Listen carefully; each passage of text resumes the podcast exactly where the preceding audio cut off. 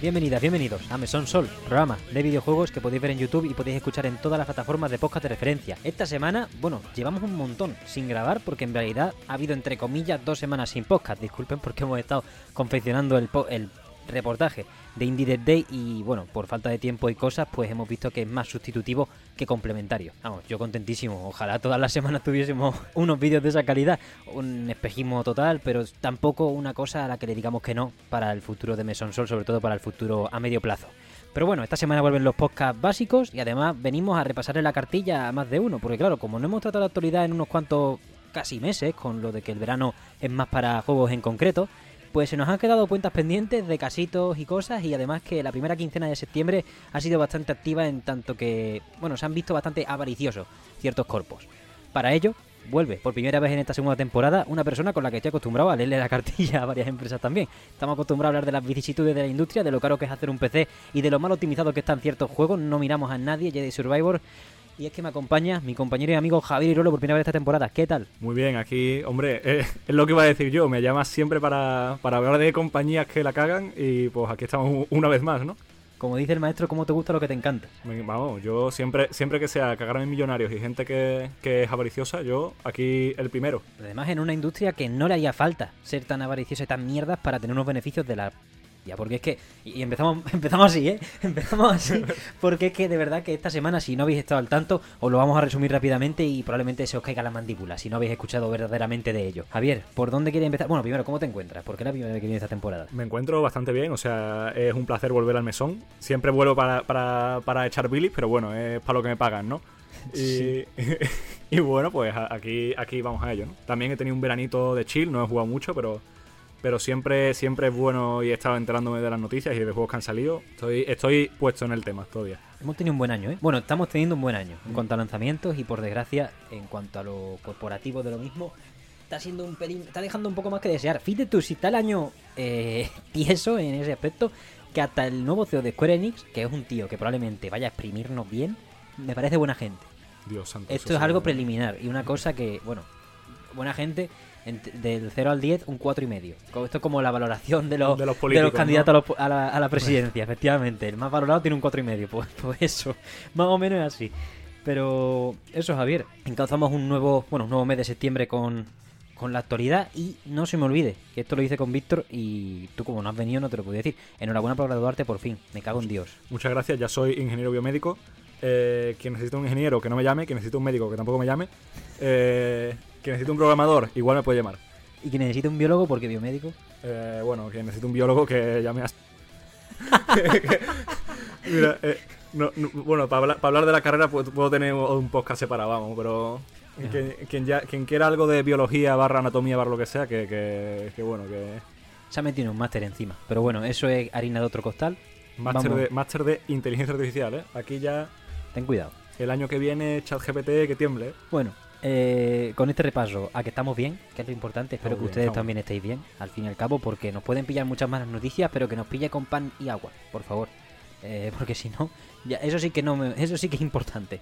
Que al final los videojuegos son, bueno, ocio. Aún así, vamos a tratar esto como lo que es también, una industria como la copa de un pino y una industria en la que viven muchas personas. Y por ello las decisiones repentinas, los volantazos, nunca benefician, sobre todo porque le quitan el pan a muchas personas en ese aspecto. Comenzamos con Unity, Javier, con tu permiso, porque creo que primero es el arco que se ha cerrado, porque lo otro que vamos a hablar todavía está pendiente de que se vean más cositas, más declaraciones al respecto. El arco este ya se ha cerrado más o menos, y no de la mejor manera posible, pero tampoco de la peor. En Unity. a ver, o sea, es que no tiene ni pies ni cabeza. Pero se despertaron una mañana, yo había vuelto recién del Indie Dev Day, creo, creo que fue el lunes. Sí, fue, fue recién vuelto tú de, de Barcelona. Sí, sí. Y es que no- es de loco. O sea, tú te paras a leer en Twitter y de repente te dicen, vamos a empezar a cobrar 20 céntimos por instalación a partir del 1 de enero de 2024. Daba igual si en ese momento, daba igual si era demo, reinstalación, early access, eh, bundle benéfico, cualquier cosa. Por cualquier juego tuyo que se instale en un dispositivo, te vamos a cargar a tu cuenta 20 céntimos o 20 centavos de dólar. No tengo ni idea. Apocalipsis. Sí, el, primer paso fueron memes. Fueron reírse la situación. En plan, esto es mentira, ¿no? Esto no, no, puede estar pasando, ¿no? ¿Qué, hago? Le, me, me creo un bot que instale y desinstale un juego y arruine a una persona, ¿no? O sea, eh, estamos tontos, ¿no? Es que empezamos por ahí, que la manera en la que lo anunciaron y tenían bastante claro que querían mantenerlo de esa manera hasta que, bueno, como siempre llega el, bueno, el escarmiento del público, al fin y al cabo, era como por cualquier instalación, 20 céntimos en lugar de eh, compartir beneficios eh, en porcentaje, como hace Unreal Engine, por ejemplo, querían cargarte esa pasta por cada instalación. Y es como, vamos a ver, o te explica o esto es insostenible, porque hay proyectos, como hemos hablado antes fuera de cámara, hay proyectos que cuestan a lo mejor 230.000 pavos. ¿En cuántas instalaciones te resuelve? si tu juego vende 100.000 unidades, ya estás perdiendo pasta. ¿Qué sentido tiene esto? No tengo ninguno, vamos. O sea, no, no tenía ni pie ni cabeza el tema. No tenía ni pie ni cabeza, pero vamos, que las aclaraciones que llegaron juntos después tampoco tenían mucho sentido. Empezaron a hacer tweets a saco con esto del Twitter Blue, como pueden hacer tweets de kilómetro y medio, pues en lugar de ser un hilo fue un tweet muy largo, que parecía bastante, bastante agotador por parte del community manager de turno. Acompañado a dimisiones de empleados que ya empezaron a irse porque no se les escuchó en, bueno, a la hora de tomar esta decisión, pues las aclaraciones fueron que se aplicará a todos los juegos que cumplan lo siguiente: 200.000 unidades vendidas en total en su ciclo de vida y 200.000 dólares de recaudación en cuanto recaudases, sin contar los costes. 200.000 dólares eh, de Estados Unidos, te, empezaban a cobrar 20 céntimos por instalación, indiferentemente de lo que. Bueno, de que tuvieras un juego completo o un early access, eh, tal. Luego ahora se especificará quiénes se libran y quiénes no. Javier, yo no sé cómo viste tú esto, pero en primera instancia me parece, charlaos, que tenga carácter retroactivo. Es decir, que si a partir del 1 de enero de 2024 tu juego ya tenía 200.000 unidades vendidas y a partir de ese momento hace 200k de dólares de recaudación, se te puede empezar a cobrar. Es que a mí me, parecen muchísimas cosas de locos. Primero, esa, tú aceptaste uno, unas políticas de, de, Unity y de repente te las cambian a una, a una gilipollez, porque es lo que es esta cosa. y, y, de repente ahora tus juegos que igual hiciste en 2013 y ha generado así, ha estado bien, eh, se ha vendido cada año un poquito, un poquito, un poquito, se han vendido 200.000 copias y de repente por la cara. Viene aquí Unity a, a, a, cagarse sobre la mesa, ¿no? Y luego me acabo de acordar que ahora que has hablado de, de que había empleados que se han ido y tal, los empleados que se han ido eh, es entendible. Pero lo más guarro es que recuerdo que había eh, gente que tenía información de que estos cambios se iban a producir y vendieron acciones antes de que antes de que se desplomasen en bolsa. Hmm. Que eso también ha, sido noticia y que probablemente será juzgado dentro de años porque eso va, la justicia va lenta. A ver, yo te diría que incluso se pueden librar porque aquí como... Es que hace poco tuvimos un caso de insider trading, como se llama hmm. en... Bueno, básicamente eso, vender acciones con información privilegiada desde dentro. Fue Yuji Naka, el creador de Sonic. Eso no... O sea, por cómo lo manejaron en ese caso entendemos que uno es la justicia japonesa y otro es la justicia norteamericana. Pero el, tema es que con tanta, con tan poca antelación, esa venta de acciones estaba programada de muchos meses. Ahora ya habría que pensar hace cuántos meses tomaron esta decisión de todas estas mierdas. Y también que, por ejemplo, a uno de, que, se le señala principalmente, que es a John Richitielo, eh, CEO ahora de Unity y ex CEO de Electronic Arts, para que veáis el historial de la mierda. No hace falta ni que saquemos la anécdota de que quería cobrar por cargadores de balas en Battlefield 4 para saber que es un mierda en general. Pero mm, el tema es que las acciones que vendían para el volumen que ellos tienen no es excesivamente notoria.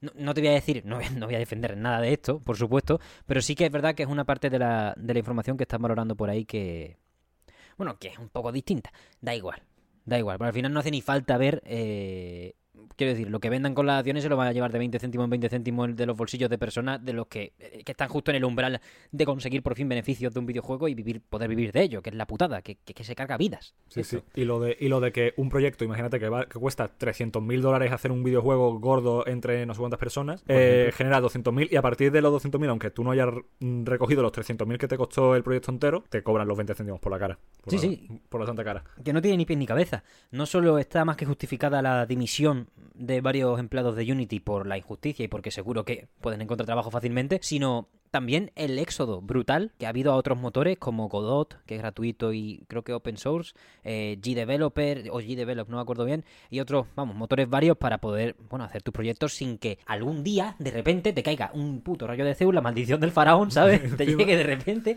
O sea, tú estás de chill haciendo tu juego de, yo qué sé, por ejemplo, en, el reportaje de Indie Dev Day me he puesto a probar muchos juegos ya después de la oleada de, de demos que me da la tarjeta, ¿no? Y te pone a jugar para ver cuán tangibles son las cosas que te van diciendo, ¿no? Porque también hay que verificar que no te están mintiendo en la cara. Mm, los juegos maravillosos, ¿eh? Pero aparte de eso, los que se podían probar. En Unity todos. Me cagué. Claro. O sea, es que llegan a soltar lo de Unity antes del Indie Dev Day. Es que es, es muy grave, es muy grave. O sea, Unity se ha hecho por méritos propios en gran parte. Su. Bueno, con el parque de juegos independientes en 3D y, y es normal. O sea, si tú te das buenas prestaciones, no abusas del todo. Porque al final tampoco te piden que no abuses. Esto es lo de siempre. En esta mierda de sociedad que tenemos, industria que tenemos, no te piden que no abuses. Te piden que no abuses del todo. Quiero decir, que no seas el FIFA, que no seas el, yo qué sé, el Fortnite más abusivo de la historia. Te piden eso, no te piden mucho más, ¿eh? No te piden que seas la hostia, que les regales pasta, que les financies todos los proyectos. No, no, te piden que no toques los huevos más allá de un umbral. Y ni siquiera puedes aguantar eso siendo Unity. Y encima, encima que la gracia de Unity, según tengo yo entendido, es la comunidad, ¿no? Tú, Ujú. tú puedes hacer un juego, pero hay un montón de assets que hace la comunidad. O sea, la, la gente es lo que realmente hace grande a Unity. y, y se han cagado en su cara. O sea, Sí, sí, sí. es como todos los cambios que hacen en Twitter que, que- que se cargan a la comunidad y en cualquier otra red social. O sea, otra, otra más. Otra más para la mesa. Por algún motivo este año, eh, en lugar de callarse la puñetera boca después de recibir beneficios sin precedentes en la pandemia, lo que están haciendo los ricos de turno es tocar los cojones más todavía Sí, sí. porque tienen esos beneficios y pueden permitirse palmar pasta, supongo. Yo creo, yo creo que es que han visto que la gente ha sobrevivido a la pandemia y han dicho, mira, esta gente, esta gente tiene huevos, ¿eh? Esta gente puede aguantar lo que le echen encima. Y, y están forzando la máquina, están eh, engrasando ahí, dando un poquito más fuerte, más fuerte, más fuerte y así probando, probando a ver hasta, hasta dónde, hasta dónde la gente no se queja, ¿sabes? Pues yo creo que Unity ya llega a su tope. Eh, por supuesto, puras cifras, al fin y al cabo. Si todos los desarrolladores están queriendo irse, si el plan, por ejemplo, lo ponemos básico, yo no sé cuán difícil es, si tiene un juego de altas... eh, de altas prestaciones, ya no un, un doble A, ponte, ¿vale? ¿Cuán fácil es o cuán factible es irte a un Real Engine en lugar de a este?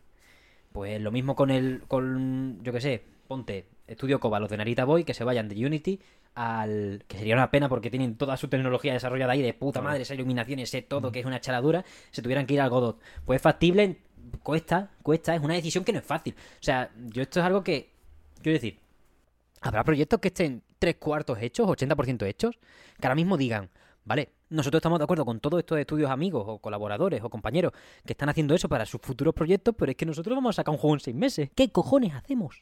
¿Qué cojones hacemos? Todo esto son preguntas que me gustaría hacer a desarrolladores, pero para no eh, meter dedos en la llaga, pues no he hecho durante esta semana investigación al respecto. Es que la, la gente que se vaya a ir a otros motores, que mm, probablemente sea bastante después del el tremendo cagadón que se han marcado, mm, pues es igual meter, si el juego es pequeñito, igual un trimestre de, de sueldos de todo el equipo extra para aprender a hacer assets para ese, para ese nuevo motor. Y si el proyecto ya lleva años de que te quedaran, te quedaran meses para entregarlo ya y publicarlo, igual es otro año para portear todo lo que has hecho. O sea, es ridículo.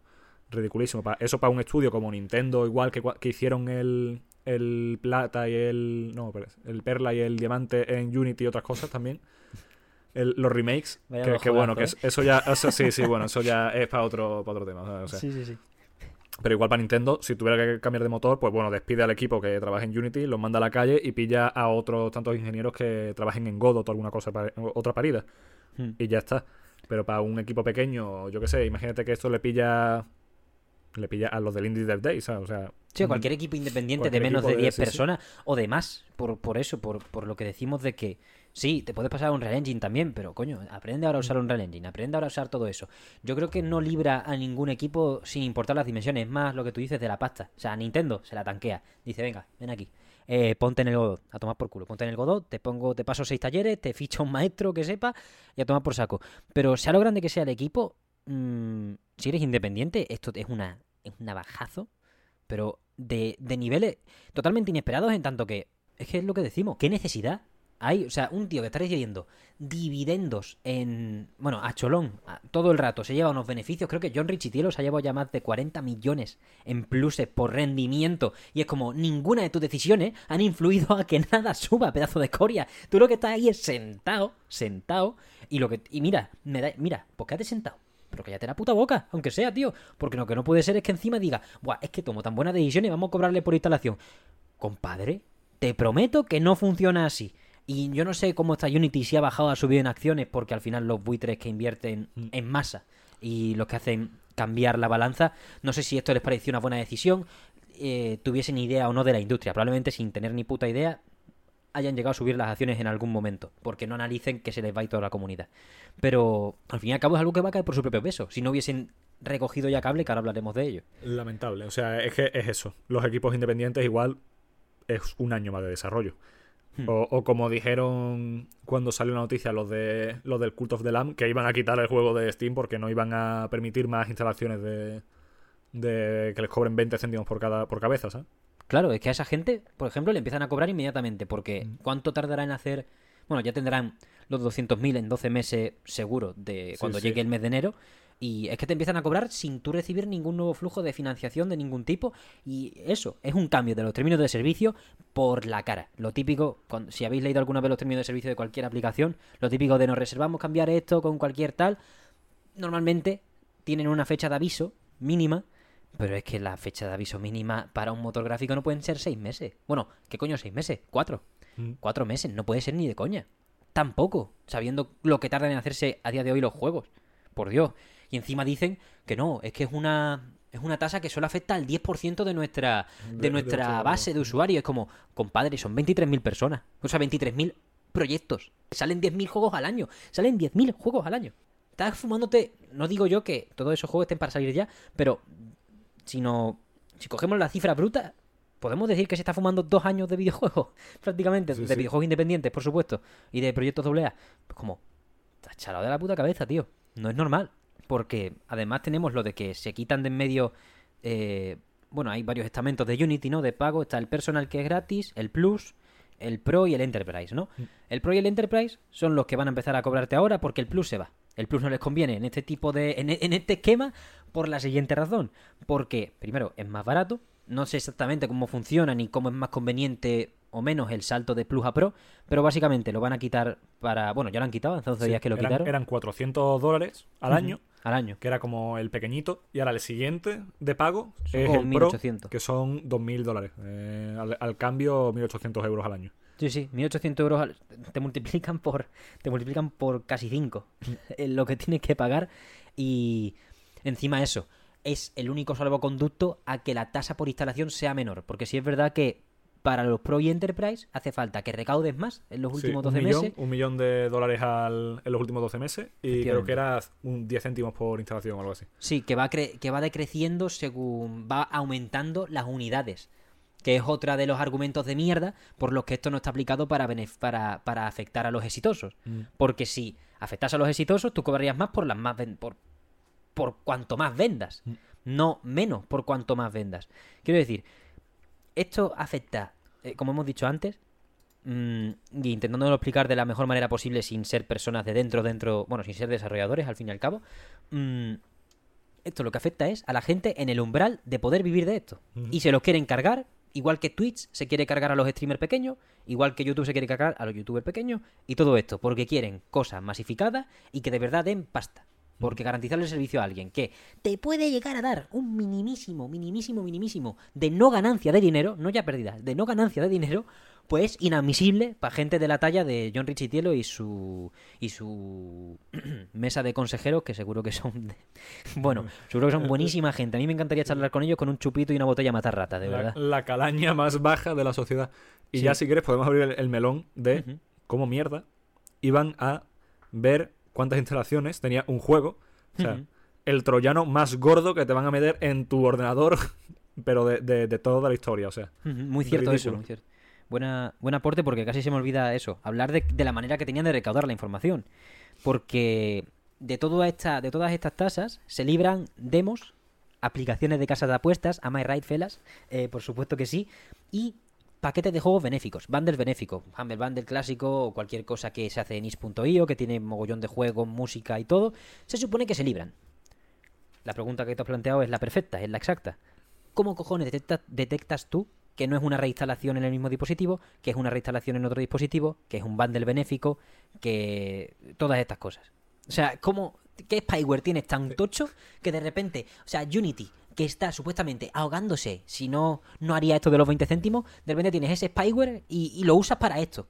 te iban a poner el, el- el virus este que es un mono que se va balanceando por tu pantalla y, un mono un mono morado y luego y que al, al día o dos de que lo- te lo has instalado se te rompe el ordenador se te viriquea pues es- eso te iban a meter para ver si te si te habías instalado un juego vamos ¿Qué manda cojones? Imagínate una persona, o sea, una persona que tuviera una, un PC, un portátil y una Stream Deck, una Steam Deck, perdón, se instala el, yo qué sé, no está hecho con Unity, el Comic Will Sisterhood, creo, no lo sé, no me acuerdo, pero se instala un juego indie que cabe en cualquier dispositivo, 60 centimazos. Imagínate que lo hacen 20.000 personas, sabes que no tiene ni pie ni cabeza. Pero eso, mm, lo que tú bien has dicho, ¿cómo cojones lo detectan? Pues la pregunta la- se la hacen ellos mismos también. Y creo que se, que se la han hecho tantas veces tan fuerte y no ha habido respuesta que la recogida de cable viene más por eso que por el, por el escarmiento del público, porque han tardado tela en especificar. Y es que en todos los comunicados la respuesta ha sido eh, averiguaremos la forma. ¿Tú te puedes creer, o sea, tú te puedes creer que puedes, puedes anunciar un cambio a efecto casi inmediato, inmediato de facto para un desarrollo, para lo que es un desarrollo de un videojuego, y no tener ni puñetera idea de cómo vas a sancionar verdaderamente lo que es una instalación, una reinstalación o lo que sea, para evitar esos cobros extra Mm. fraudulentos? Y luego, y luego dijeron que podían. que les preguntaron si las copias piratas iban a, a contar en eso de instalaciones. Y dijeron, no, no, las copias piratas no. Pero, y digo, vale. Pero es que, ¿cómo sabes que me estoy instalando una copia pirata? Es que, mm, hermano, me- es que me estás espiando. Tienes un, un, un, un espía de Unity en mi armario. ¿Qué, qué, qué está pasando aquí? Te instalas el Unity Runtime y si te acercas al píxel exacto al lado del icono de Windows 11, Windows 10, tienes un ojo. Tienes un ojo ahí, en plan, venga, instala, a ver qué va a instalar. El gris, hostia, qué guapo, 20 céntimos. Que Vaya puta vergüenza. O sea, a nivel de... Se nota claramente que es una cosa no apoyada por los trabajadores y por, y por la plantilla dentro de Unity, al menos en gran parte. Tampoco vamos a salvar a todo el mundo aquí, no se sabe quién está de acuerdo, quién no, ni quién ha propuesto esta cosa eh, oficialmente. Pero se nota que es algo muy corpo en el sentido de que no tienen ni idea de la tecnología que van a usar para aplicarlo. es que es la típica. Es la típica. Mm, de sí, venga, ahora Twitter mm, va a poder, yo qué sé, para evitar los bots solo pueden usarlo gente de Twitter Blue. Y es como, compadre, qué polla habla. Eso lo dice Elon Musk y de repente eh, al día siguiente llegan los programadores y dicen, me quiero suicidar. Esto, vale, Sí, sí, o ¿yo qué hago? el mogollón de cosas que prometió que iban a ocurrir en Twitter y que, entre, mm, bueno, por muchos motivos, no han acabado ocurriendo y que solo ocurrió lo malo al fin y al cabo, prácticamente. No todo lo malo, porque se le ocurría a cada gilipollez, como lo de quitar el botón de bloquear, que es como, eso va en contra de los términos y servicios de Google Play y Apple Store, colega. O sea, es que es lo típico de que no se miran ni el manual más básico. Y, y tampoco, porque tú te- lo puedes no mirar y tener asesores. Oye, ¿esto cómo va a ir? Eh, oye, esto como... Si yo hago esto, ¿qué pasaría? Ya ni siquiera asesores, a un programador cualquiera, a una, a una responsable de comunicaciones cualquiera. Le pregunta. Lo sabrá. Probablemente lo sepa. Pero no tiene los cojones de preguntar porque eso eres tú. Un anciano eh, muy divorciado y con ganas de... Bueno, con ganas de exprimir por, por la puta cara. Es que no... Ni pez ni cabeza. Pero bueno, Javier, lo importante... tam- Tampoco lo importante, porque yo creo que esta pérdida de confianza por parte de desarrolladores es casi imposible de recuperar. No, sé tú cómo lo ves. Está- hay, hay muchos proyectos que ya directamente han dicho, mira, es que no, no voy a esperar a que en algún día se me vuelvan a cagar en la mesa, me voy a otro sitio. Claro. Me voy a Godot, me voy a, da- me voy a cualquier otro motor distinto y ya está. Claro, es que a pesar de la recogida de cable reciente, que ha anunciado que, bueno, la tasa de instalación se va, por supuesto, como siempre, o, bueno, ajustándonos a su manera de actuar, debemos decir por el momento. Porque claro, es que a lo mejor mañana se le ocurre otra gilipollez. Eh, también han dicho que mm, a partir de ahora los bueno, los juegos en este en este umbral, ¿no? de beneficios y ventas podrán en lugar de eso, esa tasa de instalación que no tiene ni pies ni cabeza, que estaba intentando defender que era mejor que lo del Unreal Engine, que es empezar a compartir beneficios a partir de el millón de recaudación, una cosa a años luz de lo que estábamos presenciando aquí, mm, en cuanto a permisivo dentro, dentro de lo que cabe.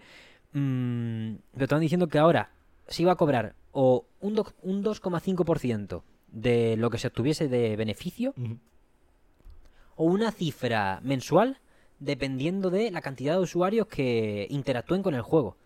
Esta cifra dicen que van a cobrar la más pequeña de las dos, pero es como, ¿esta cifra cuál es, mm, guacho? Gu- gu- ¿De dónde la sacas tú también? Cuando, cuando cambia, colega, dice que los datos, esta vez sí dicen que los datos son proporcionados por el desarrollador desarrolladora.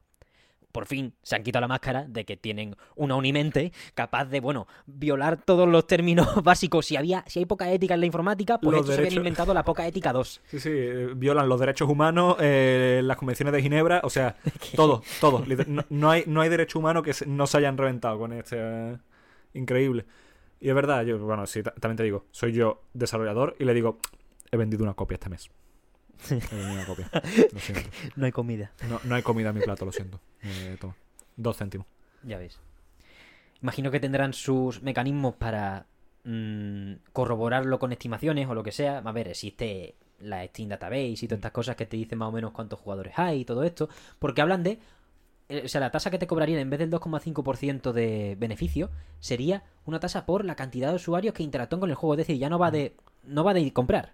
Tampoco. O sea, es una tasa retorcida de cojones Sí, en cuanto sí. quieran cambiarla para que sea más abusiva. Que al final esto es lo de siempre. Si tú ya sientas el precedente de cambiar los términos de servicio como te dé la gana, pierdes la confianza de la gente y ahí en ese momento, cuando ves que pierdes la confianza de la gente y no tienes tecnología para, corro para respaldar lo que querías hacer, en ese momento es cuando decides quitarlo todo y decir, oye, Chile, we are sorry, eh, lo sentimos mucho. Es como, venga, eh, Mark Witten, Mark Witten creo que firmaba la carta, ¿no? Al final es como, tómate algo.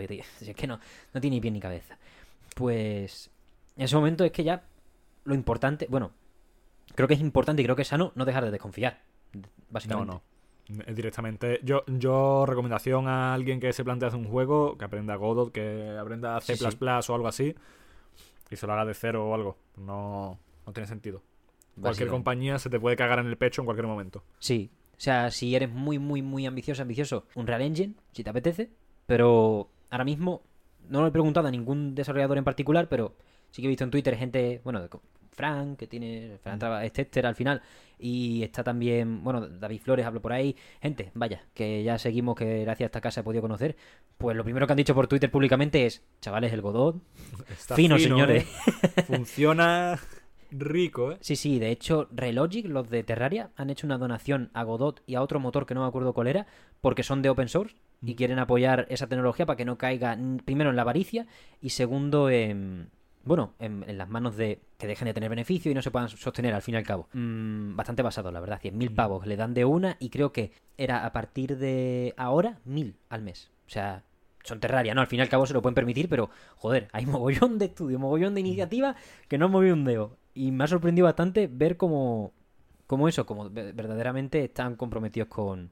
Joder, es que es un golpe tocho, ¿eh? Yo me lo imagino desde, desde su oficina, eh, de cualquier estudio independiente, es un golpe sin precedentes, vaya. Golpe- o sea, golpear las bases de, de todo el proyecto. O sea, Sí, sí, sí. sin, sin el motor de juego donde lo vayas a hacer, no tienes nada. O sea, tienes que rehacer todo.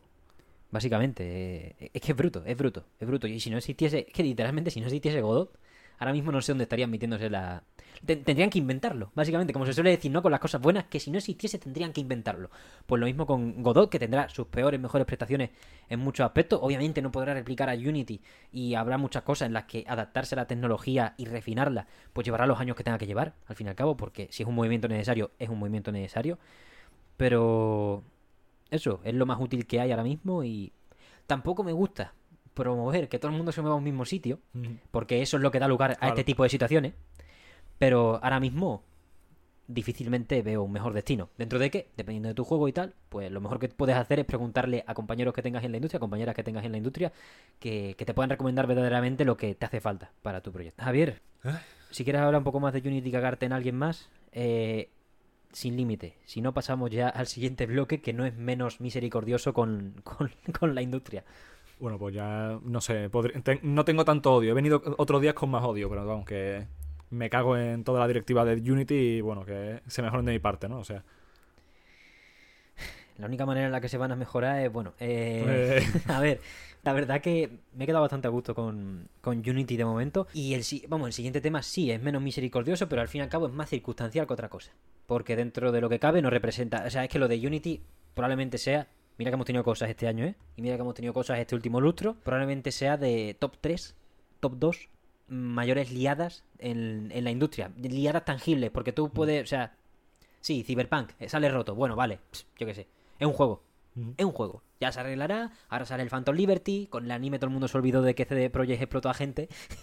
y todas estas cosas. Ya sabemos cómo funciona la rueda. Más o menos nosotros intentamos recordar cómo funciona para que ustedes saquéis vuestras propias conclusiones y, y para que tengamos la realidad de las cosas valorada al 100%, porque creo que es un insulto a la inteligencia no valorar eso, la industria al lado del juego en sí. Pero bueno, eso ya una discusión aparte. Una liada. Lo de Unity también creo que estamos más tranquilos porque justo ayer recogieron cable masivamente. Sí, sí. Lo estamos grabando esto un 23 de septiembre, para que lo teng- os hagáis a la idea. Son justo las 7. Claro, a, a ver- cuándo sale el, el vídeo en verdad, ¿no? No, a ver, sale, sale el 1 de octubre. Prome- promesa de Meñique. Sobre todo porque no tengo más podcast en la reserva. o sea que o, e- o sale o me... O, bueno, Dios quiera, toquemos madera, que todo salga bien. Pero eso, mm, esperemos que en estos días no haya actualizaciones malas en ese aspecto. Si hay para mejor, pues si eso añado un pequeño clip ahora o lo que sea en un minuto. O si no, os metéis en nuestro TikTok, que ahora cuando la- las cosas de actualidad las estoy comentando ahí porque me dan neuras, lo comento rápido y me voy.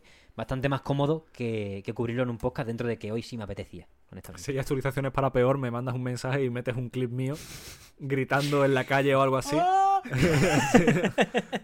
a saco y ya. Sí, sí, 100%, 100%. Estaremos al tanto y, bueno, seguiremos informando al final por nuestras vías, por todas nuestras vías oficiales. Bueno, Dicho esto, ahora quiero hacerte una pregunta ya para enlazar con el siguiente tema. pregúntame. ¿Cuál es el tipo sanguíneo de la madre de Phil Spencer? Porque parece ser que, que se, ha, se ha filtrado hasta las canaletas del agua de su casa, ¿no? O sea, ¿qué, me, qué me cuentas?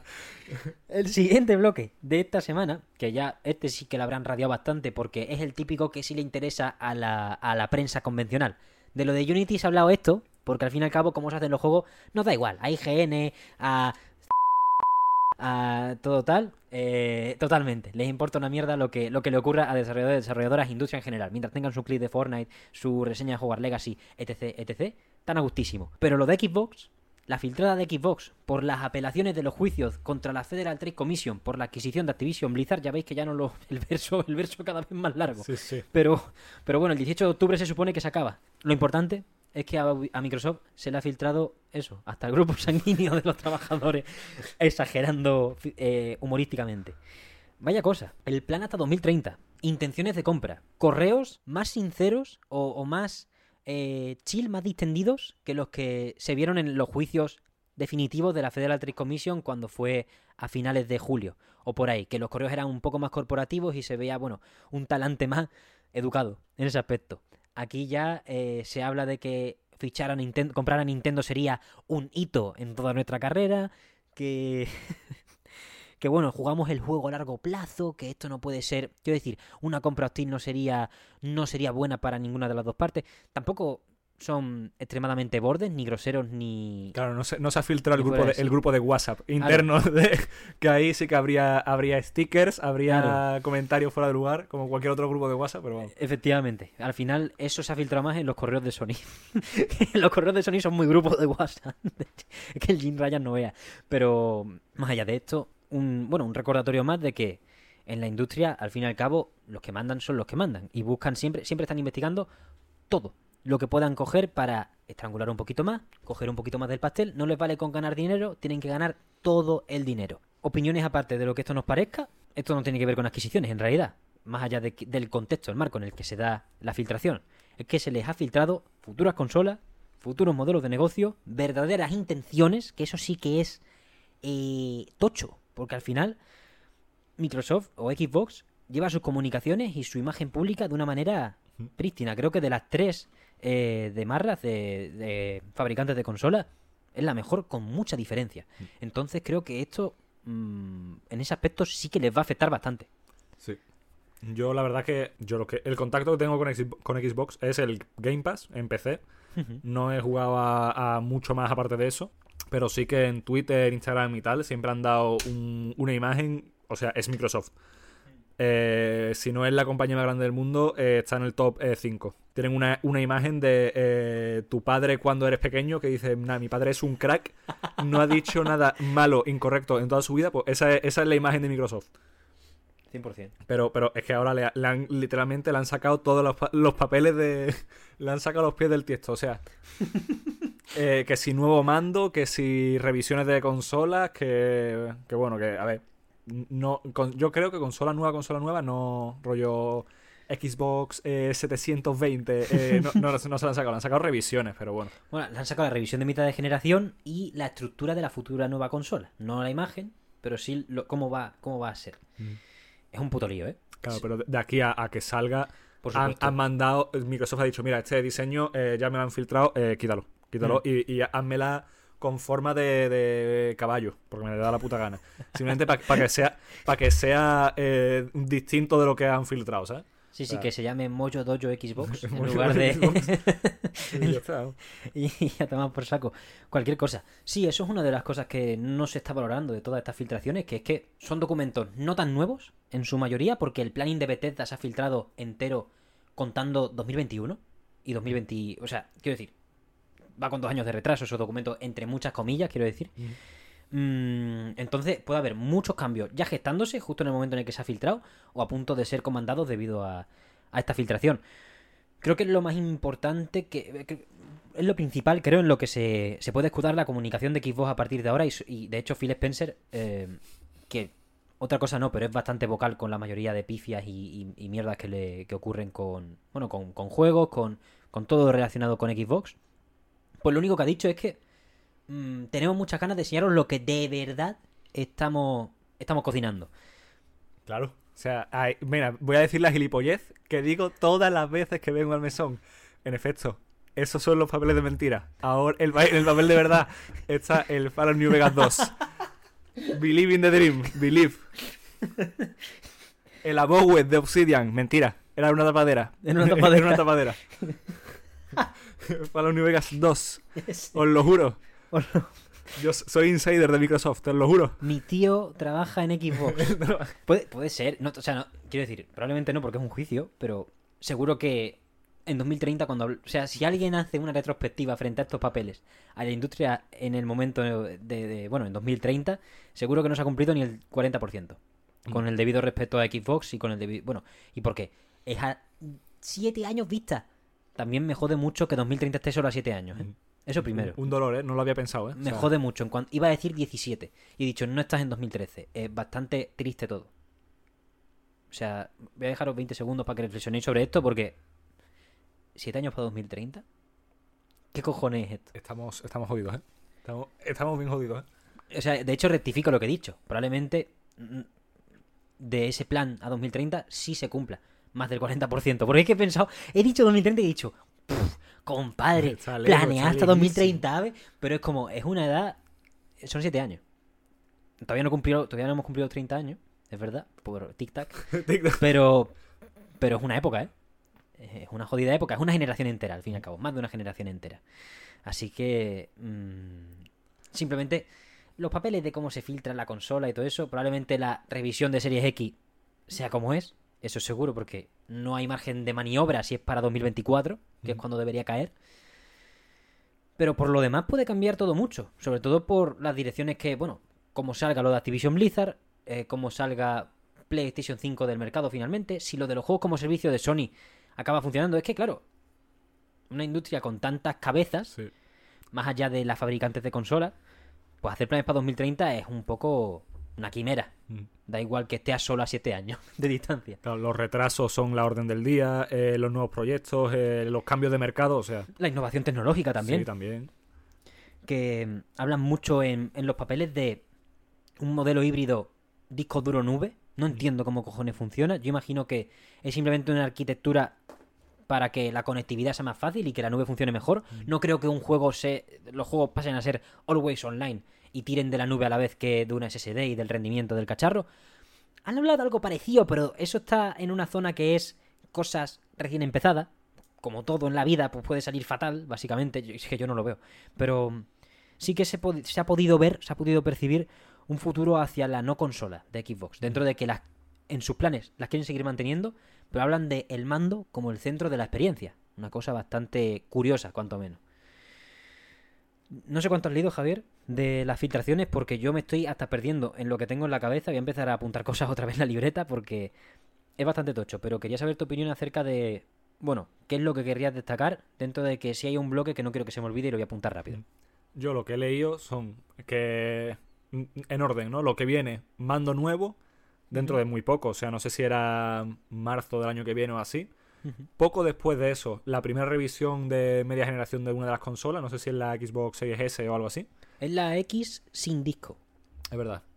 Y, y luego venían otras tantas, pero con, como con más capacidad o algo así. No, no era muy. no, era, era interesante que le interese, pero a mí yo lo vi y dije, bueno, nueva revisión de consola, más espacio, eh, Wi-Fi eh, versión 6 o algo así, que era para nueva- más velocidades, Bluetooth. Que a ti lo que te importa es el remaster de Fallout 3. Claro, Al sí. fin y al cabo. A mí, yo lo que yo para lo que vine fue para ver los juegos que se habían filtrado. O sea, yo fui a, a lo importante, ¿no? Aquí a que primero a ver si estaba el Fallout New Vegas 2, a ver si el copium era real. Que el copium es real, porque hay un montón de, de- de fumadas Un que no, van a hacerse de verdad. Señoría, defina copium. Porque yo no estoy seguro de conocer. O sea, no, no estoy seguro de conocer el significado verdadero. El copium es lo que yo hago. Yo vengo aquí y digo, Fallout New Vegas 2, el retorno del Jedi dentro de poco. Sí. Y no va a ocurrir, o sea, no va a suceder. Vale. Pues aquí me te ponen una lista de juegos, que a ver, muchos es razonable, expansiones del Elder Scrolls Online hay una pecha y pues bueno, probablemente ocurran porque tienen un equipo gigantesco ahí, da una morterada de pasta. Pero luego te ponen el Oblivion Remaster, que bueno, teniendo el Elder Scrolls eh, 6 en desarrollo, igual, 2028. Te igual puede, puede que esté. y, y hay bastante interés porque el Oblivion normal está ya viejo, pero el Fallout 3 Remaster es un poco por la putísima cara. El juego es feo, con cojones. No, yo lo he jugado, es feo, va mal, el porta PC da asco. O sea, yo, yo no me quejaré del remaster, pero no creo que haga muchísima falta. Estoy en tu onda y lo subo a la del Oblivion. Porque me parece una puñalada trapera a la comunidad de Sky Oblivion que lleva casi 12 años, de hecho sale en 2025, intentando meter en el Creation Engine del Skyrim el Oblivion. Y lo están haciendo de manera exitosa y súper bonita. O sea, quiero decir, es un proyecto de comunidad súper ambicioso que ha tenido más de 300 personas involucradas entre voluntarios y miembros fijos. Y joder, que quieran sacar de repente un Oblivion Remaster intentando adelantarles por la derecha, en plan. mm, creo que la- el Oblivion Remaster quería salir a finales de 2024. Estaba más o menos así en el planning. El Sky Oblivion sale en 2025. No seas cabrón, ¿sabes lo que.?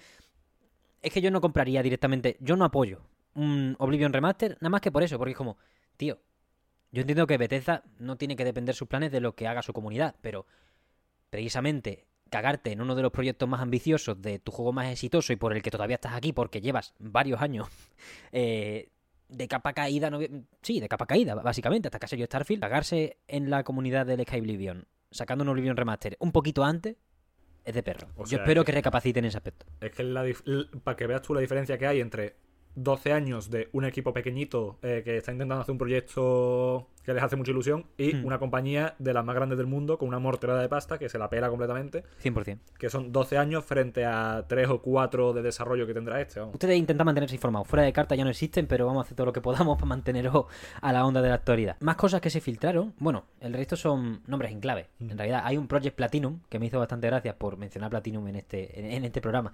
Pero por lo demás, Platinum sí. como la ficha de platino ¿Qué? que es de la historia del Fallout New Vegas. Fallout New Vegas 2 está ahí, ese es el proyecto. O sea, no, no, no, espérate. ¿Qué coño es la ficha, ¿Qué es la ficha Platinum? A ver, va- venga. eh, Lleva por un lado, pero te lo podcast de el Fallout New Vegas. Copium. Copium, esta, eh, eh, ¿cómo es esto? Eh, sección Copium, ¿vale? En el Fallout New Vegas empiezas que te pegan un tiro en la cara porque eras tú un mensajero que, iba- que llevaba una ficha de platino. Ajá. Bien, pues te pegan un tiro en la, en la puta jeta y te la roban. Y, ahí- y ahí empieza el juego.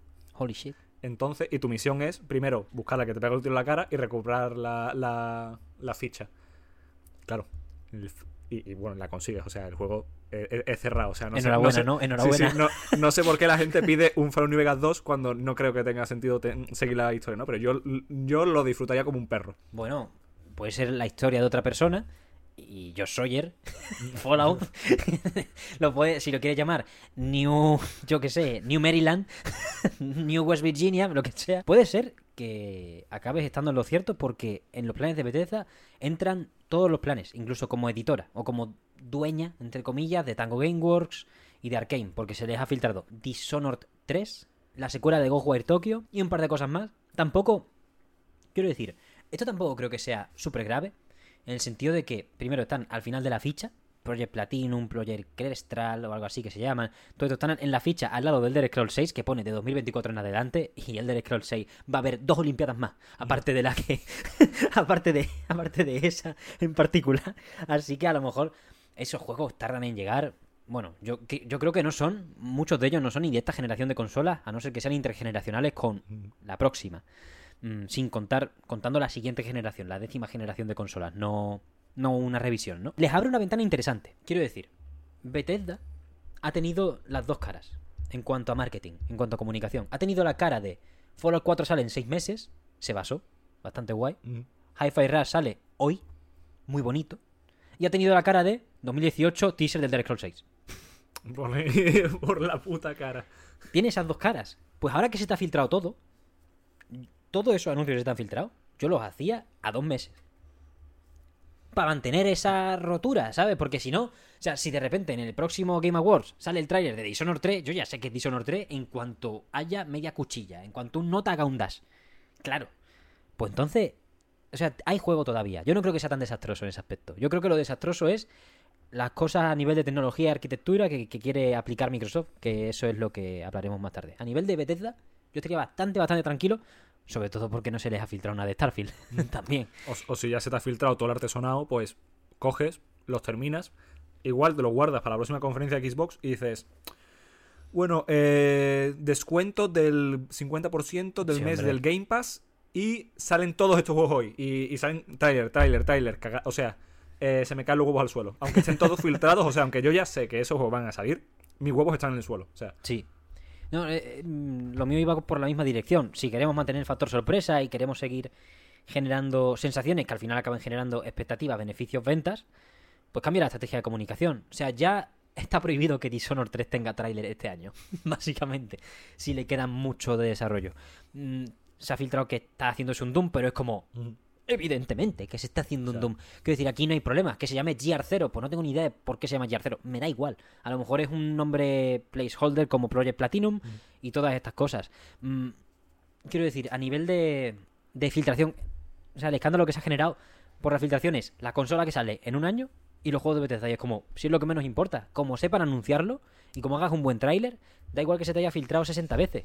Si al fin y al cabo estamos todos, bueno, todas las personas que estemos más o menos conectadas con la industria, nos hemos comido un montón de filtraciones que no le han quitado encanto a lo que luego hemos jugado. Porque al fin y al cabo le quita encanto a lo que le gusta a demasiada gente en esta industria, que es ver anuncios en lugar de jugar.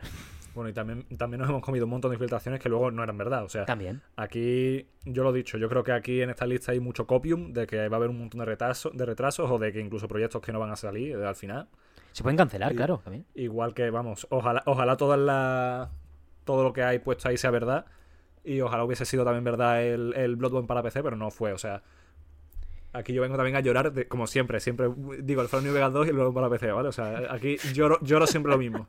La, la, agenda, ¿no? Sí, sí. Vengo aquí a presentar mi agenda política. Vine al mesón y me dieron Agenda 2024. Política en mis videojuegos. Joder la única filtración que se ha cumplido casi a rajatabla, o se está cumpliendo casi a rajatabla como si fuese la maldición del, faraón, es la filtración de la Nvidia GeForce Now, esa, que mm. puso el God of War para PC, puso un mogollón de cosas que no vamos a decir por no joderle la sorpresa a cualquiera que esté ausente o exento de, esa, de esa información, al fin y al cabo. Esta filtración la estamos comentando, yo no, de hecho en el, mesón no comentamos filtraciones nunca, pero es mm. que esta me parece, de verdad, es tontería, es tontería. Es una gilipollas, o sea, no Claro, o sea, que se filtre todo el rostro de Street Fighter 6. Hostia, chungo. Vale, me callo, no lo digo en el mesón, ya está. Si alguien se lo come en internet, pues ya no es culpa mía. Pero que va a salir un Doom, que va a salir un Dishonored 3, vale, sí, a lo mejor un Oblivion Remaster te pilla más a traspié, pero que acaba de salir Starfield y se supone que están desarrollando todo lo de Starfield, el Oblivion Remaster, Fallout 3 Remaster, The Elder Scrolls 6 acaba de empezar la producción. Eh, no hay tanta gente en Bethesda, te lo juro. no. no hay tanta gente en Bethesda. Mm, y, si, y si no la hay y lo están haciendo, son juegos de 2028, 2030, 2032. Entonces, da tan igual a tantos niveles que creo que, aunque hayamos tratado esto y creo que es interesante, mm, el bloque principal, o lo que más me, lo que más me preocupa, es el futuro all digital de Xbox. Es bastante tocho. Eh, no hemos hablado todavía de bueno, aquellos tiempos en los que tú podías vender licencias de PC en internet del juego que tú ya habías comprado y era básicamente un mercado digital de segunda mano y Steam le pegó un- con la guadaña.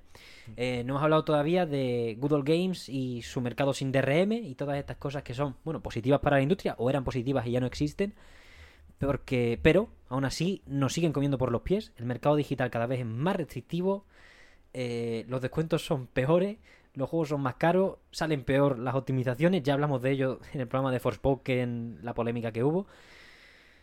Me cago en la leche. Los Y juegos son me- carísimos, ¿eh? Los juegos son carísimos, cabrón. Pero carísimos. Que vine yo de verano, que en verano no, no he tocado un solo juego. He jugado al Zelda porque ya lo tenía comprado y no me lo he pasado. O sea, lamentable también. Mencionar eso, ¿no? Pero, Tienes que venir a hablar del Zelda cuando te lo acabes. pero, pero Mm. eso, vamos, que lo- a, que, a qué iba yo esto, a que los juegos están carísimos. O sea, Sí. y no he jugado he jugado solo al Zelda porque es lo que me llevé al- a donde me fui a la playa y vamos que, que el- estuve yo viendo vídeos del, del Star Ocean que, no Star Ocean qué cojones el, el Sea of Stars perdón Sea of Stars. Una Star Ocean. Star, Star Ocean por la puta cara el Sea of Stars que muy bonito me lo terminé comprando no me lo he pasado eh, es bastante largo el Baldur's Gate 3 que he tenido a un amigo mío en, en- en verano diciéndome y yo te lo tenía que comprar es una locura y lo es o sea es una locura pero también cuesta 60 pavazos no Sí, tengo sí. No, no tengo capacidad monetaria como para eso Y lo y peor es luego que. el, el, sí. el este, el Armor Core 6, que yo tenía todo el hype, pero otros 60 pavazos, y he dicho, mira, no, no, no, no estamos para tanto, ¿sabes? No, bájale, bájale. O sea, y de hecho, cuando dice 60 pavazos, Claro. yo digo, esto es un desembolso. Mm. Pero es que, según Ubisoft, no. Según Ubisoft, es la primera oferta de lanzamiento. 15% de descuento. o 20%, ¿no? Están yendo muchos por encima de sus posibilidades. Y bien lo hablamos con Fran en el anterior programa. Que es que encima hay muchos juegos con ese precio triple A que tú esperas un acabado. Bueno, exigen más bien, tienes que exigir un acabado y unas condiciones que no cumplen ni de coña esas condiciones. Y hay juegos doble A que salen a un precio más ajustado a su presupuesto, que es como tiene que salir un juego, ajustado a su presupuesto. No digo ya más caro o más barato, ajustado a su presupuesto. Si un juego no ha costado tanto porque tiene más bugs que su puñetera madre y no te, ha- has puesto a, a refinarlo, o porque tiene una estructura de aventura básico que flipa y, y- y no es tan caro, no puedes sacar 80. Me da igual que seas Electronic Arts, eh, Ubi, eh, Bandai Namco, la que tú quieras. Que no. Un juego tiene que, eso, ajustarse a un precio para recuperar ese dinero, igual que los estudios independientes hacen su puñetero estudio de, de mercado para decir, hostia, nos vendría bien salir a 20, pero como salgamos a 20, nuestro público objetivo nos jode, vamos a bajarlo a 15 a ver qué pasa. Quiero decir, estas cosas, tengas el dinero que tengas, en algún. te- las tienes que hacer mirar ya, porque estamos en un tope muy alto en el que la gente. Pues yo entiendo que se siguen comprando juegos porque al final es ocio. Y. Joder, sí, eh, no es un bien de primera necesidad, pero. Yo creo que. La broma cansa. Yo no voy a pagar 80 euros por un juego en mi vida. A mí me da igual. A mí me da igual cómo os pongáis. Nunca. Cada vez se compra más digital. En los informes financieros sale cada 2x3 que ya el 70% en ciertos trimestres es digital lo que se compra. Hasta Nintendo está bajando ya del 50% lo físico. Empecé, obviamente, ¿qué, qué vamos a comprar en físico? ¿Qué vamos a comprar? Si ya, si directamente viene una caja con un código. Quiero decir, me, me parece muy curioso lo que está haciendo, por ejemplo, Final Fantasy VII Rebirth, que va a salir con dos discos y va a salir, son de instalación, no son de, no es como inserta disco 2, como antiguamente, sino que tú metes los dos, instalas el juego y ya eh, no tienes que volver a, a meter los discos, creo. O a lo mejor tienes que meter uno para autentificar que es tu copia, ni idea. Pero salir con dos discos, Indies Economy, mira que es Square, pero oye, ¿Pero eso en PC o en no, en Play consola? 5. Me Claro. produce curiosidad lo que harán en PC. No, no, es que en consola eso ya se está llevando. O sea, yo creo que, si mal no recuerdo, el Final Fantasy VII, el remake, creo que venían dos discos cuando yo me lo instalé. Seguro. Tendré que confirmarlo en mi casa, pero venía disco y, y creo que venían dos. Es que lo han publicitado demasiado, por eso me extraña. Y el este, el Red Dead Redemption 2, Ah, bueno, sí. puede ser que también vinieran dos. Ese es más grande que la vida misma, vamos. Vamos, y, y no lo he jugado todavía, es que no, me da- no tengo tiempo. O sea, el día que me parta las piernas y no me pueda mover de mi casa, eh, será, será el día en el que me lo, me lo pase, vamos, porque El día que, que te, que te partas o te partan. cuando, cuando, esté, cuando esté de baja un año será cuando, cuando lo pueda jugar, vamos, porque no tendré Sí. otro momento. Ediciones físicas de, de PC, yo entiendo que como es un código para Steam, todas estas cosas, habrá alguna forma de hacerlo. Habrá alguna forma de hacerlo que haya un disco, que se pueda preservar la industrial. Y este movimiento de Xbox, de la consola más potente, con más almacenamiento, que no tenga disquetera, joder, me parece bastante tocho. Por eso, de nuevo, eres Microsoft. El sobrecoste de meter un lector de Blu-ray no me, no, no me cuente historia, ¿sabes? No me cuente historia. Y lo mismo pasó ni vaya, con la edición digital. Si sacase la revisión sin disquetera, es la misma razón. O sea, es la misma, la misma pregunta. ¿Qué cojones me estás contando? Es que eso yo puedo entender el punto de vista de el reciclaje. plan, de que no haya. Porque igual hay muchos juegos que salen. Eh, como salió Cyberpunk, que luego la, devuelven las cajas y hay un montón de plástico que no vale para nada. Y un montón de recursos que luego no valen para nada. Pero que te lo vendan de. de que no, esto es para reciclaje y luego sea para mm, reducir costos. Claro, otra realidad que, como tú bien has puesto, es que al final por las tiendas digitales ellos se llevan más pasta, porque al final no hay intermediarios.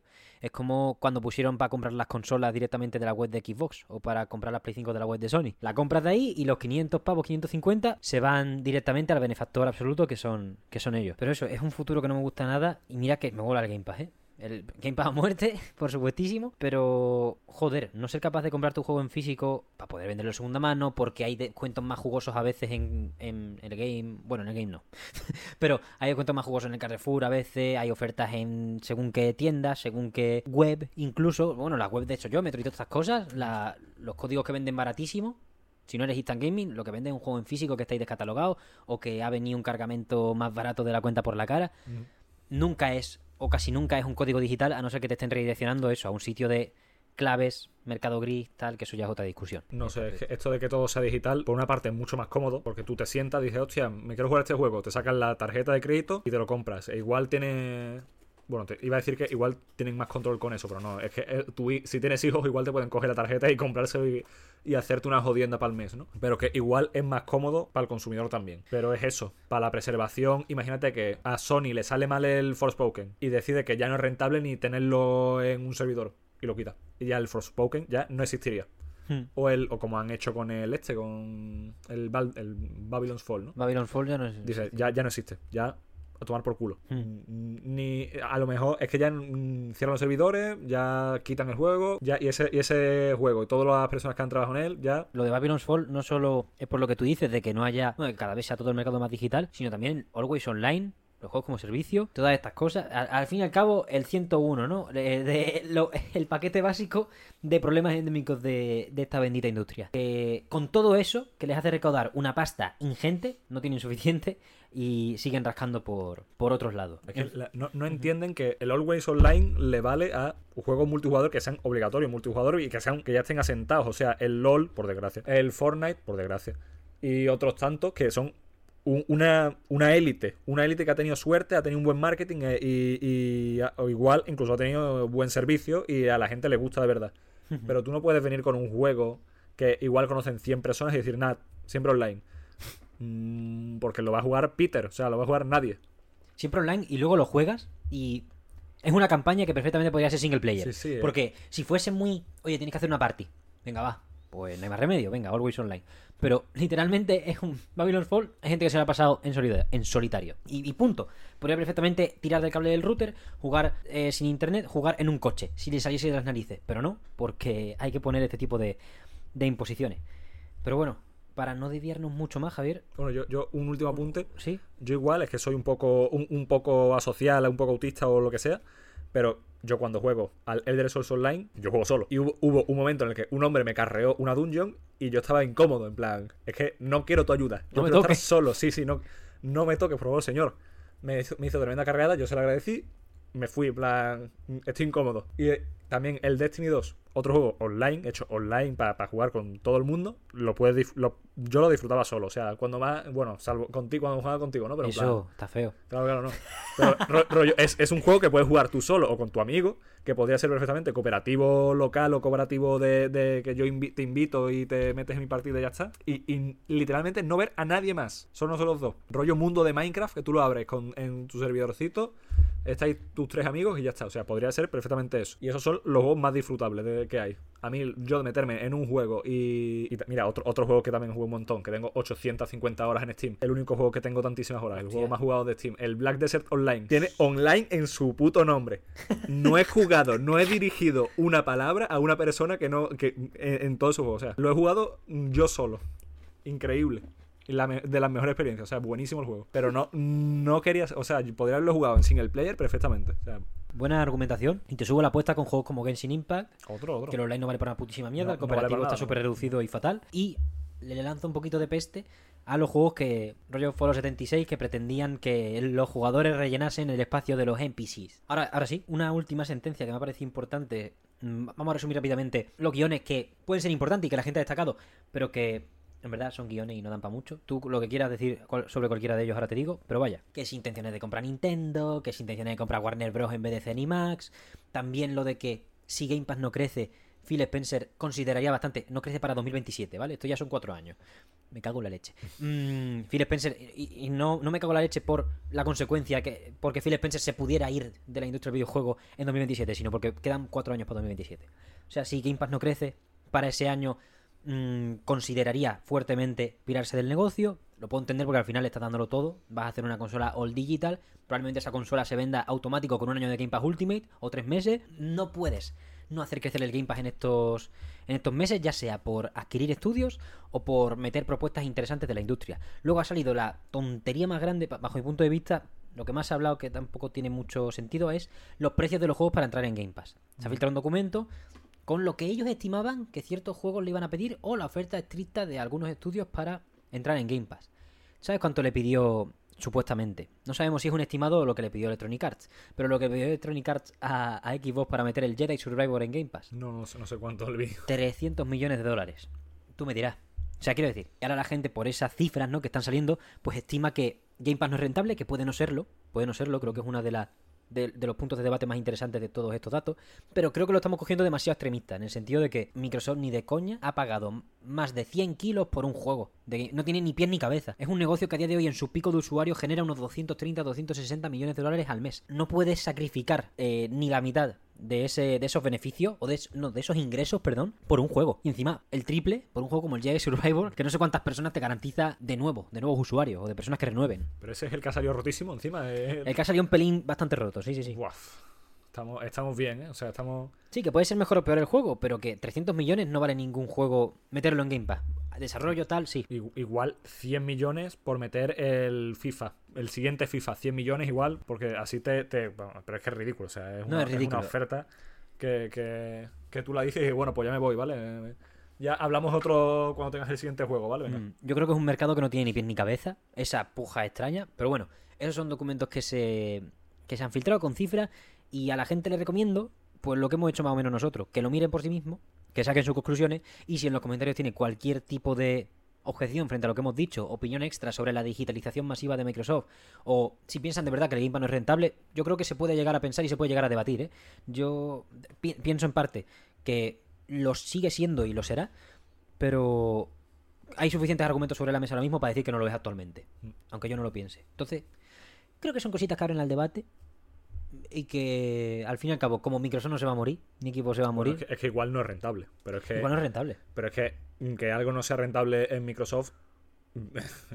claro, O sea, no, no, le quita, no le quita el sueño a nadie, vamos. Si dicen, hostia, mm, hemos perdido mil millones por parte del Game Pass. Pero es que por otro lado, por cualquier, cualquier otra cosa, por los servidores de Azure, por cualquier cosa. O sea, ha ganado el, el quíntuple. Tendrán su balance, verán qué proyectos ganan, qué proyectos pierden y verán que se mantienen en unos márgenes de beneficio. Pero que, igual es no rentable y a nadie, nadie llora, o sea. Sea como sea la realidad, creo que este sí da para debate sano e interesante. Porque es verdad que del Game Pass no se suele hablar de esto de manera sana, porque lo que hay es lo que ha generado esta filtración. Toxicidad por un lado diciendo, mira cómo no renta el Game Pass, sois mierda, no sé qué. Como... No, le rentará a Microsoft. Al que lo compra le renta de locos. Claro, un euro tres meses, 100 yenes tres meses, 100 pesos tres meses, quiero decir, que da igual. Que no seas de una empresa, por favor, usuario, comensal, colega y persona que nos está escuchando. Lo, que nos faltaba es eso. Salen todos estos datos que tienen para debate interesante, para debate sano, para reflexión incluso. Y lo que hay es unos diciendo, pues por lo que he visto, Game Pass es un pepino. ¡Ganamos! ¿Ganamos tú quién? O sea, ganará Satya Nadella, que se llevó un bonus de locos después de despedir a 10.000 trabajadores, que también lo cubrimos en esta casa. Y esa gente, el usuario promedio gana cuando se metan buenos juegos y siga el servicio barato. Y por otro lado, eso, lo que he dicho, los que dicen, pues Game Pass no es rentable porque le han, pagado 300 millones por Jedi Survivor. ah, qué, pereza, qué pereza, con lo, bien que, con lo bien que se está hablando de las cosas con calma. señor, si vieras lo que gana Microsoft en un día, es que ridículo. Si es que es ridículo. Porque es que siempre se habla de lo que gana Jeff Bezos en un día. Pero claro, es que lo que gana Jeff Bezos no es lo mismo que lo que gana Amazon. Amazon gana lo que gana Jeff Bezos, sus eh, mataos que tenga debajo, sus directivos de debajo, los siguientes, los siguientes, los siguientes y así sucesivamente. O sea, eh, lo que gana Jeff Bezos igual es un 10% o así de lo que gane Amazon entero. O sea. La realidad de la industria es que tienen pasta cholón, como hemos dicho antes. Por ello no debe haber cosas como lo de Unity y por ello mm, Microsoft después de la Activision Blizzard, mm, bajo mi punto de vista, por supuesto, esto es una opinión, no debería no, no deberían dejarle comprar más estudios. eso de Sega, lo de Nintendo es una ilusión. E, eso es un quiero decir, eso es una cosa que tienen que valorar porque es una empresa y tener accionistas en todos lados, como tú bien me has dicho antes fuera de la grabación, pero eso es un espejismo, vaya, eso es mentira. Tienen que tener acciones en cualquier lado por si en algún momento se va a pico un proyecto o igual quieren presionar para que cierto juego que hace no sé quién salga en tu estudio, en el Game Pass decir, mira, tengo X número de acciones, pues mira, solo tengo un porcentaje de tu compañía, saca tu juego en Game Pass también, no sé qué.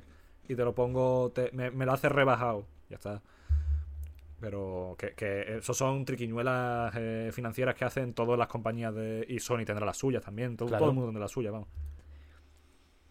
Estamos donde estamos, estamos en el sistema en el que estamos y lo único que nos queda es apoyarnos más o menos. Por eso también hemos querido abrir con lo de Unity, porque de verdad que es lo verdaderamente preocupante. Esta final una filtración desde mi punto de vista, recreativa. En el sentido de, pues vamos a hablar de lo que se ha filtrado.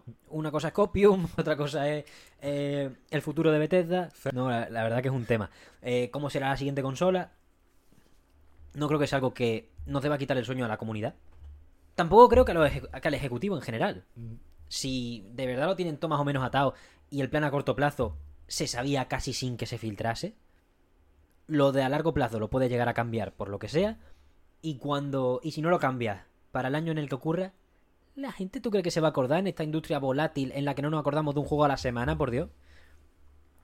Pues ya está, simplemente sirve para charlar y tener más información en la mano en caso de que. Mmm, pues habrán debates como si el Game Pass es rentable y todas estas cositas que sí que sí que puede ser muy interesante. Javier, cualquier cosa que quieras añadir. Creo que dejamos por aquí nuestra intervención y pasamos al último bloque de la semana, que es con otro invitado y ni siquiera se va a grabar en este mismo día. Bueno, ya para. Porque llevo un buen rato en la cabeza con esta gilipollez. Ok. Me... Cuando has dicho lo de que quedan X eh, meses para 2024, me he acordado de el meme que sale el pirata que tiene como un pulpo en la cara de, de Piratas del Caribe. Bueno, es un, es un notapulpo. Sí, un notapulpo. El notapulpo. David Jones se David Jones, sí. Que sale David Jones y dice. Eh, solo quiero que sepáis que quedan cuatro meses para 2014. Y se tira por la borda. Pues a, esto, e, este es el resumen de este, de este, podcast, ¿vale? Cada vez que decimos lo de 2030 y tal y quedan siete años, pues este, eso es, lo que pensamos, ¿vale? solo quedan cuatro meses para 2024. Muchísimas gracias por venir, Olo. Es un placer haberte tenido aquí por primera vez esta temporada, hijo. Un placer haber venido, vamos. Eh, esta es mi casa.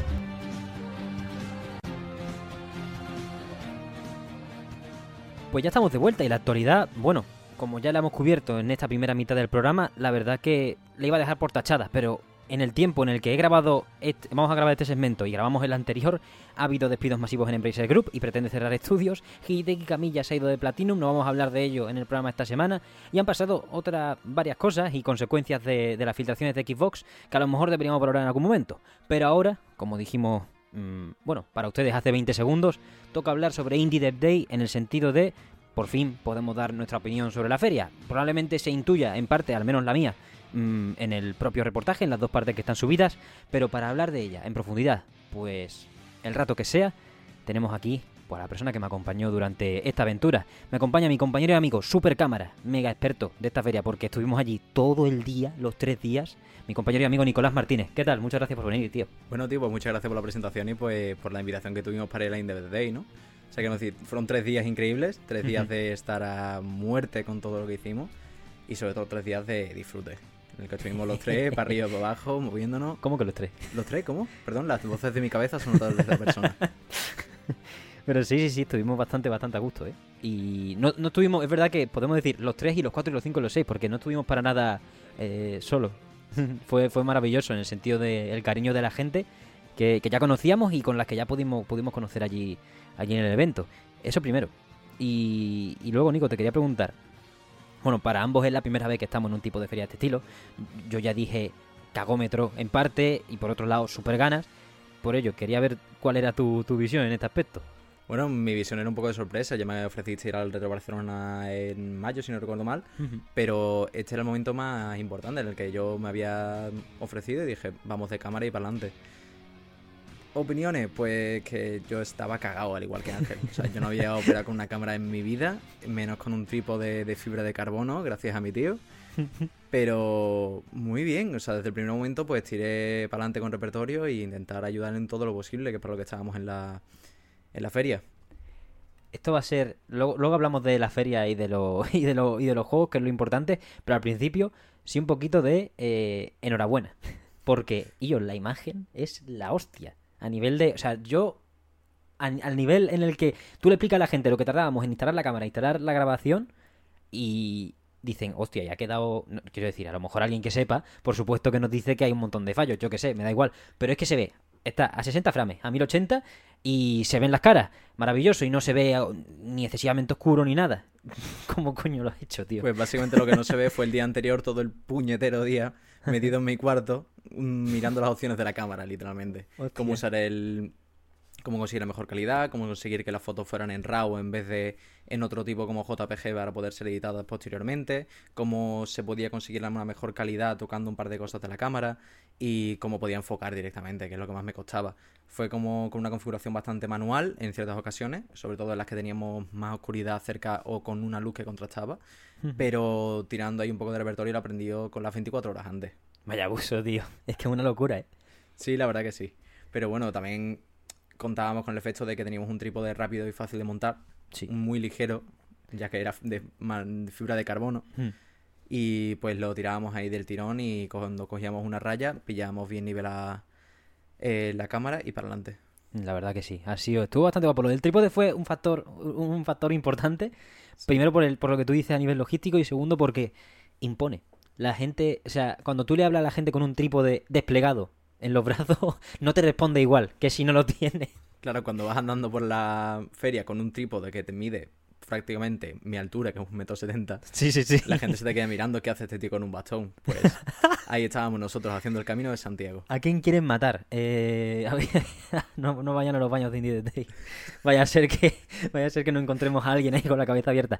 No, pero eso era, era bastante ligero y, y moló, moló bastante dar vueltas por ahí. de hecho nos permitió hacer el plano que se ve en el primer vídeo, si no recuerdo mal, ese plano por hmm. encima de la gente. Como una cruz de guía, bastante. Sí, bastante. La, la gente se quedaba mirando, viendo a un tío con una cámara por encima de la cabeza. Oye, pero había mucha gente que hacía eso.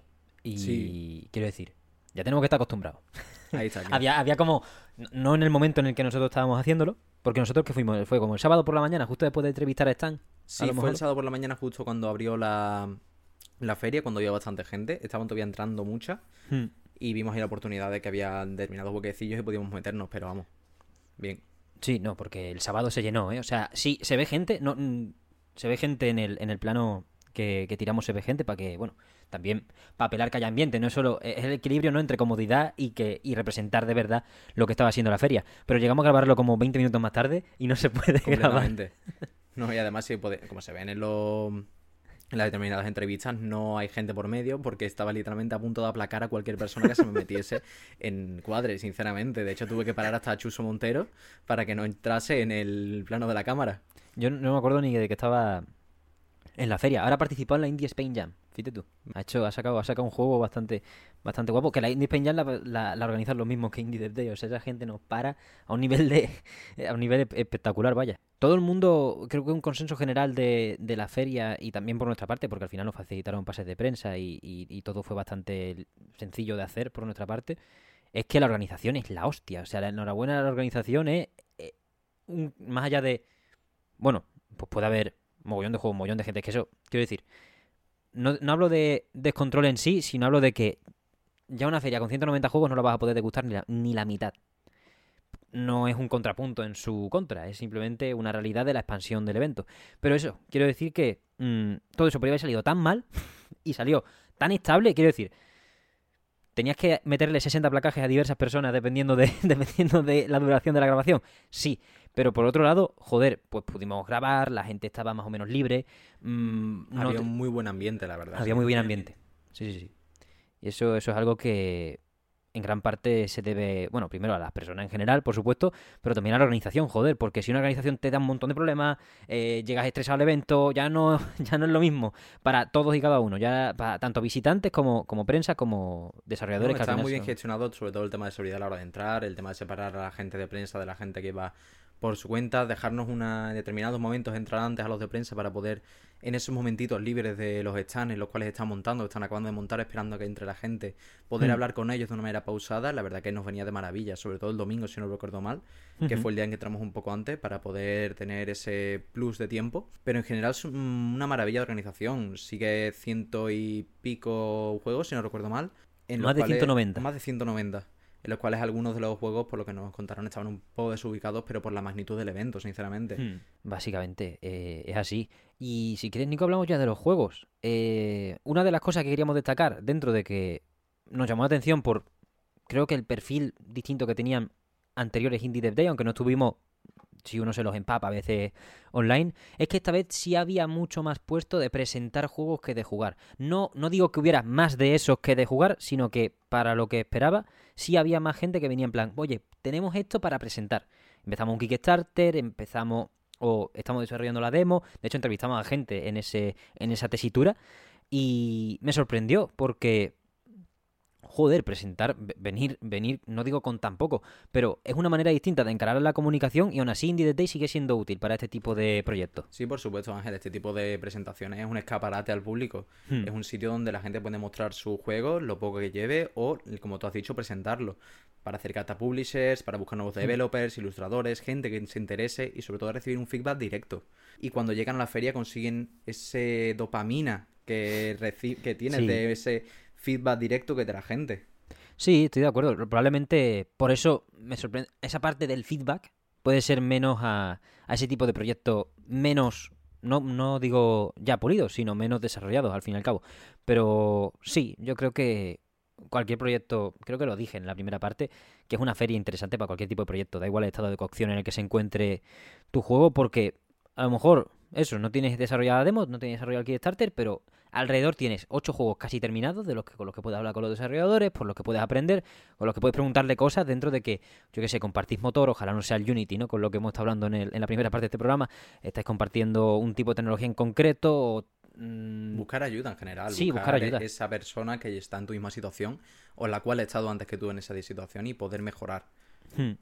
Dicho esto ya, básicamente la, la feria la hostia. Yo, Nico, eh, lo que quieras decir eh, aparte, y si no pasamos ya a los juegos destacados, dentro de que más o menos todos los que todos los que mm, estaban en el reportaje, pues les, pedimos una entrevista al fin y al cabo porque nos llama la atención, no es no, con todos los juegos que hay como para coger alguno que no nos guste, mm, que algunos hay, porque al final no te pueden gustar 190 juegos, pero... Mm, Mucha sorpresa a la hora de encontrar títulos nuevos, títulos que buscaban folclore, títulos que mm, estaban constantemente tratando de buscar ese giro de tuerca.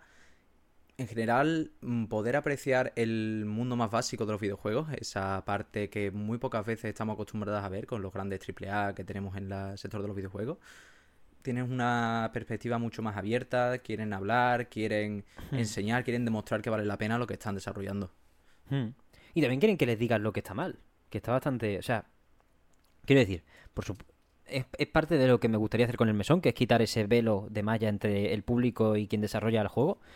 Y, y, la verdad que es que me parece tan, como tú has dicho, impactante desde, desde el día uno y da igual la experiencia que tengas en, bueno, saber al fin y al cabo lo que conlleva los desarrollos, tú puedes estar informado que quieras, pero hasta que no experimentas un tipo de una feria de este estilo en primera persona, quizás no sé realmente consciente de lo que, bueno, los distintos proyectos y los distintos el, tipo de carácter que hay que tener a la hora de desarrollar un juego de aceptar el feedback, estar abierto a cosas, eh, saber mm, no, no, coger una visión de túnel con tu idea, de estar dos años en tu casa desarrollándolo o con tu equipo y, expandirte para apelar a ese, a ese público amplio, sobre todo porque otro motivo de, que haya 190 juegos es que la industria es gigantesca a un nivel incomparable prácticamente. y tan gigantesca que, si no recuerdo mal, el sábado la cantidad de público infantil que había en la sala era increíble y que estaban ilusionados por vivir esa, esa experiencia. Sí, o, o a lo mejor ni siquiera tienen ni idea de lo que están viviendo, pero son juegos para probar. Y si alejas a un niño del Fortnite, algo que gana la humanidad, por fin. Por eso, supuesto. eso también. Así que eh, sí, hubo mucha variedad de público. No es, ya no es tan feria. A ver, son 12.000 personas las que acudieron, ¿no?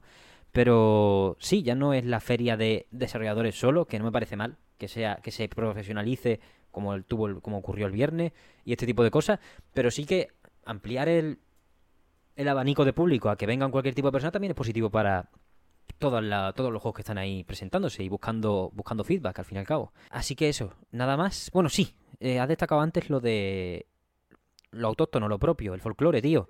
Hubo mucho, mucho, o sea, me gusta, me gusta que, voy a decir que gracias a Blasphemous porque no creo que sea gracias a nadie más, pero que se empiece a reclamar lo nuestro, tío. Sí, es verdad que muchas veces ha sido difícil representar el folclore español clásico dentro del mundo de los videojuegos, sobre todo porque desde la parte externa es menos conocida y cuando se ha intentado, tratado de implementar en algún otro videojuego ha salido francamente mal. Pero con la llegada de Blasphemous a la industria le ha venido muy bien a, el- a los jóvenes desarrolladores que han tratado de incorporar, que si el Camino de Santiago, Leyendas de Toledo, eh, Mm. si no recuerdo mal, algún que otro basado en los alquimistas de la antigüedad. Mm, Bastante interesante el punto de vista de meter parte tuya de tu país, de tu esencia, Hmm. en un videojuego el cual quieres exportar a todo el mundo, que llegue a, los- a la máxima potencia posible. A ver, es que por fin yo creo que Blasphemous 1 mm, demostró que lo que se hace con...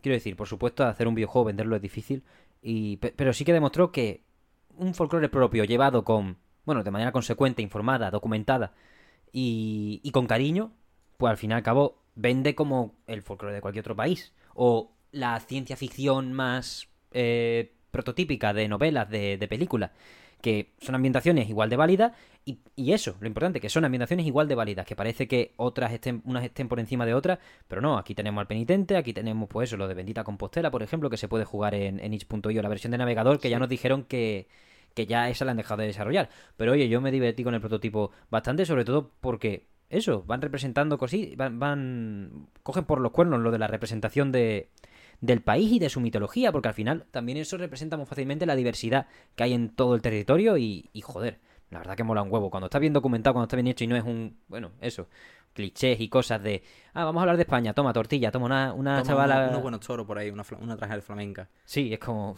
compadre, no te digo que eso no. O sea, los toros no. Pero no te digo que el traje de flamenca no. No te digo que la tortilla española no me coma yo una a la semana. Pero hay mucho más. Y eso es por lo que se puede profundizar y por lo que cualquier cosa tiene. Bueno, tiene encanto, porque se puede profundizar por ella, ¿no? Que quedarse en la superficie casi nunca acaba vendiendo. Entonces, que estemos profundizando de esa manera, cada uno desde su territorio, pues el, el equipo de Bendita Compostela tenía. No, o sea, no me dijo que ninguno era de Galicia. Eh, entonces eran de la Universidad Rey Juan Carlos, que es de Ma- es de- está en Madrid, ¿no? Esa universidad. Sí, en Que a, ver, Madrid. que a lo mejor no son dos Madrid, o sea, cada uno puede venir de las puntas del mundo que quiera. Pero quiero decir, que ya ni siquiera es como, Buah, es que son muy de este barrio en concreto y entonces se han puesto tal. No, no, no, hay un interés general de todas partes de España que viene a reclamar lo nuestro, que al mismo tiempo es más suyo, más de un lado, más de otro, pero da igual. Al fin y al cabo es eh, ese folclore, esa- esas cositas que claramente se han perdido en el tiempo, y, o al menos eh, son prácticamente pastos de documentos históricos, eh, de historiadores y gente. O sea, no, no están al público, mm, o al menos no es a lo que va el público normalmente, pues que se estén eh, potenciando y que se pongan sobre la mesa. Hay una buena ola sobre eso y no solo ya en el. Indie Dead Day. ¿eh? Y con eso, cualquier cosa que quieras hablar, Nico, sobre la feria en sí y tal, eh, perfecto, no hay límite. Pero si quieres, si quieres pasamos ya a los juegos en general que destacamos de. Bueno, que hemos podido probar, al fin y al cabo. Pues vamos a ir pasando un poco los juegos, ¿no? Yo creo. Ok. Eh, sobre todos, probamos bastantes y conocimos equipos súper eh, súper comprometidos con su idea. Pero uno de los eventos del fin de semana, bajo nuestro punto de vista, sobre todo porque nos cogió bastante tiempo también a nosotros, Sí. fueron los dos torneos de Two Strikes que hubo sábado y domingo. Así que quizá lo primero es hablar sobre cómo vemos Two Strikes, que ya visteis por mi parte mi opinión. Así que te pregunto a ti, Nico, porque fue tu primer contacto con el juego. Yo ya tenía un poco más de, de costumbre a verlo. Mm, ¿Qué te pareció? Primero el barullo, bueno, primero el juego y segundo el barullo que se formó alrededor, en Pues el positivo. juego, una maravilla, Ángel. Sinceramente, había escuchado hablar de él, sobre todo contigo aquí en el mesón. Pero a la hora de conocer a Danilo, de explicarme, de poder ver el arte, las ilustraciones, todas las mecánicas que tiene de metida, el cual es un juego a priori bastante simple, dos toques, pero lo mucho que divierte. Es, Sí. Si tuviese que decirlo, es entretenido, constante, frenético. constantemente lleno de gente en el. Y yo todo el stand, rato, todo, el rato, sin parar. Teníamos a Danilo completamente preocupado porque no podía ir a comerse un bocadillo porque siempre llegaba alguien a preguntar o a jugar directamente. De hecho, si no recuerdas mal, mm, varias veces fuimos nosotros los, los que parecíamos los desarrolladores del juego y nos preguntaban. Pero. Bueno, porque estábamos muy embobados mirando, Sí, básicamente. Eh, pero en general, luego el barullo al torneo fue una maravilla. Hmm. Tener allí el sábado 42 personas apuntadas jugando, aunque alguna que otra un poco desubicada llegó una media orilla tarde, A ver, son cuarenta y pico personas, ¿eh? Es, es complicado, es complicado. por pero sí. Fue una maravilla la experiencia, el estar allí jugando, el competir contra personas que, con las que estás charlando mientras estás viendo a los demás jugar y le están intentando constantemente mejorar para Sí. conseguir bajarte al lado. Y, y sobre todo, que nadie tenía experiencia más allá del evento. Y aún así, el evento fue. O sea, aún así el torneo fue competido y ajustado y estuvo muy guapo. Quiero decir, es un juego muy sencillo de masterizar porque no lo llamo yo piedra, papel, tijera porque para empezar no hay tantas opciones. No, para no, nada. no hay tantas opciones, pero sí que el va muy de pillarle el timing a tu personaje y al del rival y al final eso lo puedes hacer en tres partidas tontas que te eches antes del torneo. Por supuesto, en cuanto juegues un poco antes y pilles el rollo a un par de personajes, eh, tanto como el parry como el amago, al final estabas completamente a merced de los demás. Era ha sido, ha sido bastante tocho. La verdad que fue, fue muy bueno y vamos, fijaos si lo de masterizarlo es relativamente sencillo, porque yo me acuerdo en, en el torneo del sábado, en primera ronda eliminé a un chaval que Sí. luego ganó el domingo. ¿Verdad? Ganó el domingo. Es como. Y no se puso, no fue que, ostra, he perdido. Y luego se pasó todo el sábado jugando. Porque yo, yo no lo volví a ver hasta No, el torneo del domingo. Volvió, dijo, lo gano. Y lo ganó el hijo puta. De hecho, en mi caso, el sábado creo que con el que perdí fue uno de los finalistas, si no recuerdo mal. Sí. Y le iba ganando 2 a 0 al principio. O sea, luego se puso las pilas y me, me reventó como el reverse sweep del Evo clásico. La verdad que. Sí, sí. Probamos el Arico, por ejemplo, y el Arico a, a día de hoy no se puede probar. Va- vamos a hablar de Arico, de que es un pepino y que, y que va a molar mucho, pero a día de hoy todavía no se puede probar. Es un juego del que queremos hablar en el futuro porque en cuanto esté con una demo, yo voy a con una bandera, ondeándola. que da, mm, sinceramente, mucha ilusión y mucha frescura cuando hablamos de esa ilustración, de cómo está desarrollado, de cómo es la historia del desarrollo del juego por parte del estudio y cómo mm, te entra por los ojos. No, te entra por los ojos y aunque yo me pierda en todas las demos de la historia, fue muy periodista de IGN ¿eh? Eh, ese fin de semana para mí porque me estaba en casi todas las demos hacía tonterías. en, casi Pues todas, sí. en casi todas las demos me perdía un poco. Pero sí que estuvo, o sea, fácil guiado, entiendes el bucle. eh, como dice Alberto, decía Alberto, que a lo mejor los tutoriales estaban mal en general un poco.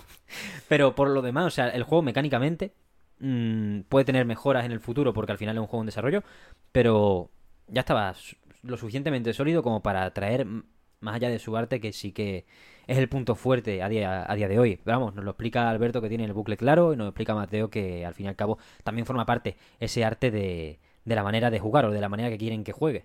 Así que, Arico, Pepino y seguiremos, seguiremos viéndolo, viéndolo por ahí. Pero eso, para cerrarlo de Two Strikes, hay demo Hay demo, ¿verdad? y es un juego que está en el Early Access a 12,79 en Steam. Ahora, Nico, ¿quieres tú proponer alguno de que te dé a ti de los que tenemos aquí apuntados que hemos dicho que, que destacaríamos? Pues no sé si qué te parece, Ángel, pero ¿qué tal hablar de Cartography? Cartography- Ese proyecto que vimos de, de Sopetón y conseguimos una entrevista con la cual tú pudiste hablar con la, con la desarrolladora, si no recuerdo mal. Diseñadora y programadora de UI, Sara. Sara Young. Cartography. Nico, yo te lo dije en cuanto. Eso. Es de. O sea, la mayoría de juegos. Había muchos juegos que nos llamaron por los ojos. Y muchos juegos que en cuanto vimos cómo se jugaba dijimos, ostras, tenemos que jugarlo, corre. No hay tiempo para todo. No hubo posibilidad de hacerlo. Pero sí, Cartography, f- en cuanto lo vi, dije, o lo jugamos, probamos, entrevistamos, lo que sea, o me, inmolo aquí mismo. Vamos a explicar un poco el bucle jugable. Eh, si habéis visto la segunda parte del reportaje, tenéis un poco de gameplay. Si eso, cojo el mismo gameplay reciclado y os lo meto aquí, ya que estamos aquí en el podcast tranquilito. Y, y si estáis en YouTube, pues podéis verlo directamente. Pero Cartography. Gato, básicamente el juego de palabras viene de que eres un gato que hace cartografía, que hace va rellenando los mapas de los distintos terrenos que le proponen, aunque eso en la demo jugable no es el principal detalle, es solo un añadido interesante a un plataformas en 3D bastante sugerente y bastante dinámico. Para una demo que está hecha en Unity, se nota que es una build relativamente antigua. Nos dijo Sara, de hecho, que el proyecto estaba en stand-by de momento, que lo estaban, lo que estaban era anunciándolo y creciendo a través de, bueno, imagino que allí irían a buscar publisher y todo esto, eso ya no, no, no lo sé, ahí ya estoy especulando con las posibilidades de un estudio, pero sí que tienen pólvora para rato porque aunque la, la demo esté optimizada a lo justo y tenga sus cositas, mm, va perfecto. En cuanto le deja un momento que cargue y se relaje, va perfecto, no hay problema, los saltos son tremendos y honestamente, de variedad, de variedad mecánica podríamos hablar también dentro del juego porque tenemos un doble salto, que eso siempre, si, si, si tu juego tiene un salto, tiene que tener doble salto. Hombre, estamos hablando de una mecánica muy importante, el conseguir buscar un giro de tuerca dentro de la mecánica, ese doble salto que te ayuda a moverte de una manera más fluida por todo el juego y que si no que tener una segunda mecánica de salto fuera de lo principal. Sí, es que tenemos además tenemos el poder rebotar en las paredes, clásico del plataformeo, no tan visto en 3D va- para mí.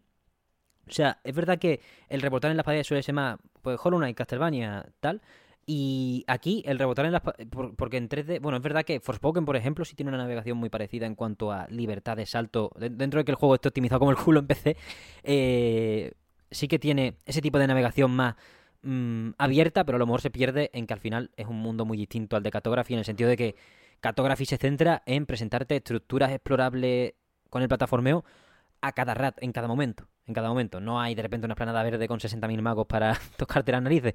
No, aquí no sé si la estructura del juego será así en general, pero sí que la demo concentra mucho de los distintos tipos de estructuras que hay en un plataforma, básicamente. La típica de rebotar mucho por las paredes, la de las baldosas que desaparecen, las baldosas que se mueven en el aire, mm, el salto básico de ir escalando un torreón normal, dando el salto normal.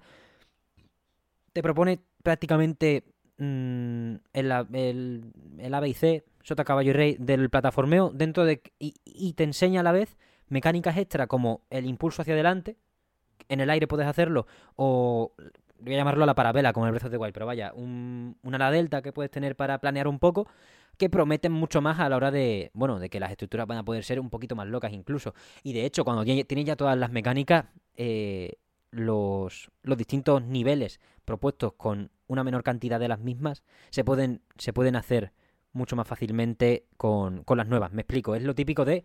Eh, ¿Qué pasa en un Kirby?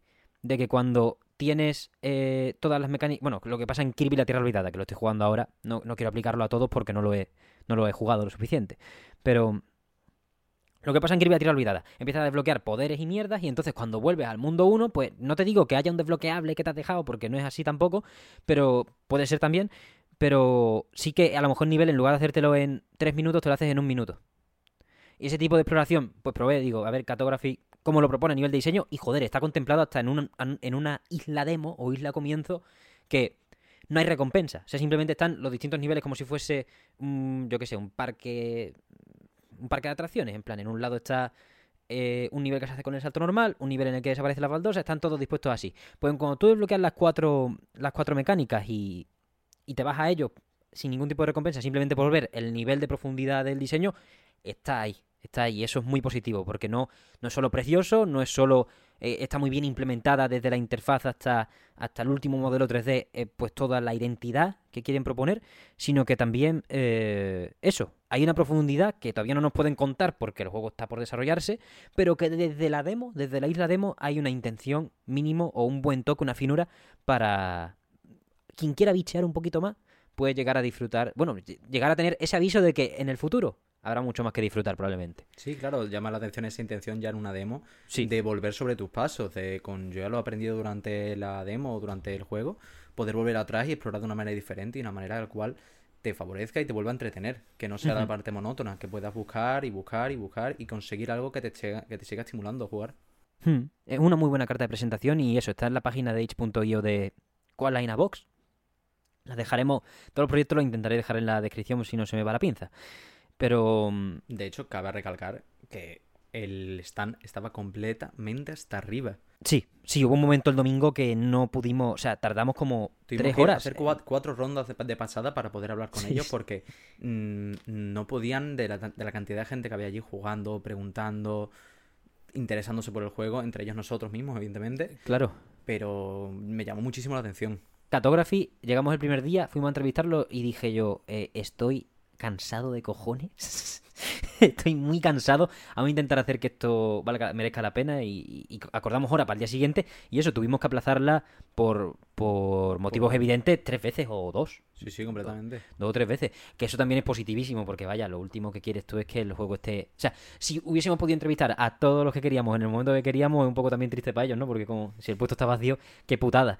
Mm, así que bien, no, se aprovechó. Yo creo que todo el mundo aprovechó la feria y fue, fue una opinión bastante unánime que prácticamente a todas las personas a las que preguntamos les, les venía bien esa afluencia y sobre todo disfruto del ambiente porque también, pues bueno, hay veces que uno tiene una experiencia mala por, lo que sea y, oye, pues hubo suerte que, eso eso fue menos frecuente o al menos intentaron ver la positivo de las cosas, que es también importante.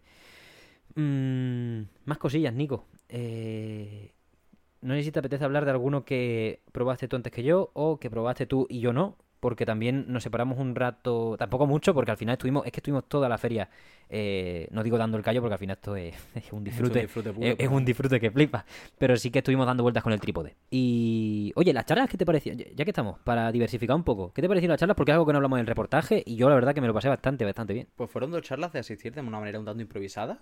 Sí. Pero fueron muy interesantes, la verdad. Las dos de un público vista, desde un punto de vista femenino. Pero sobre todo la segunda, que era la del libro de Jugar como una chica, si no recuerdo mal. Play like a girl. está, en, vamos, sí, lo has dicho tú, lo has dicho tú en español, en inglés es lo mismo. Pero la portada eso, está en, está en inglés el título, aunque sea en español. Lo hacía Marina Amores, la autora. Amores. Bastante guay. Y exponerlo de una manera tan clara y muy bien hablado constantemente haciendo referencia, constantemente bien... No, documentado de cojones para que no haya ni una falla, pero ni una falla. Lo que nos explicó fue el turno de preguntas que le hicieron, constantemente tuvo que estar informándose sobre el tema, pero sobre todo en tema de inglés y en otro tipo de lenguas, porque era imposible encontrar información en castellano. Hmm. Mostrar un punto de vista diferente, un punto de vista al que no estamos acostumbrados desde un punto de vista masculino y abrirnos bastante la... los ojos y la perspectiva en el mundo de los videojuegos.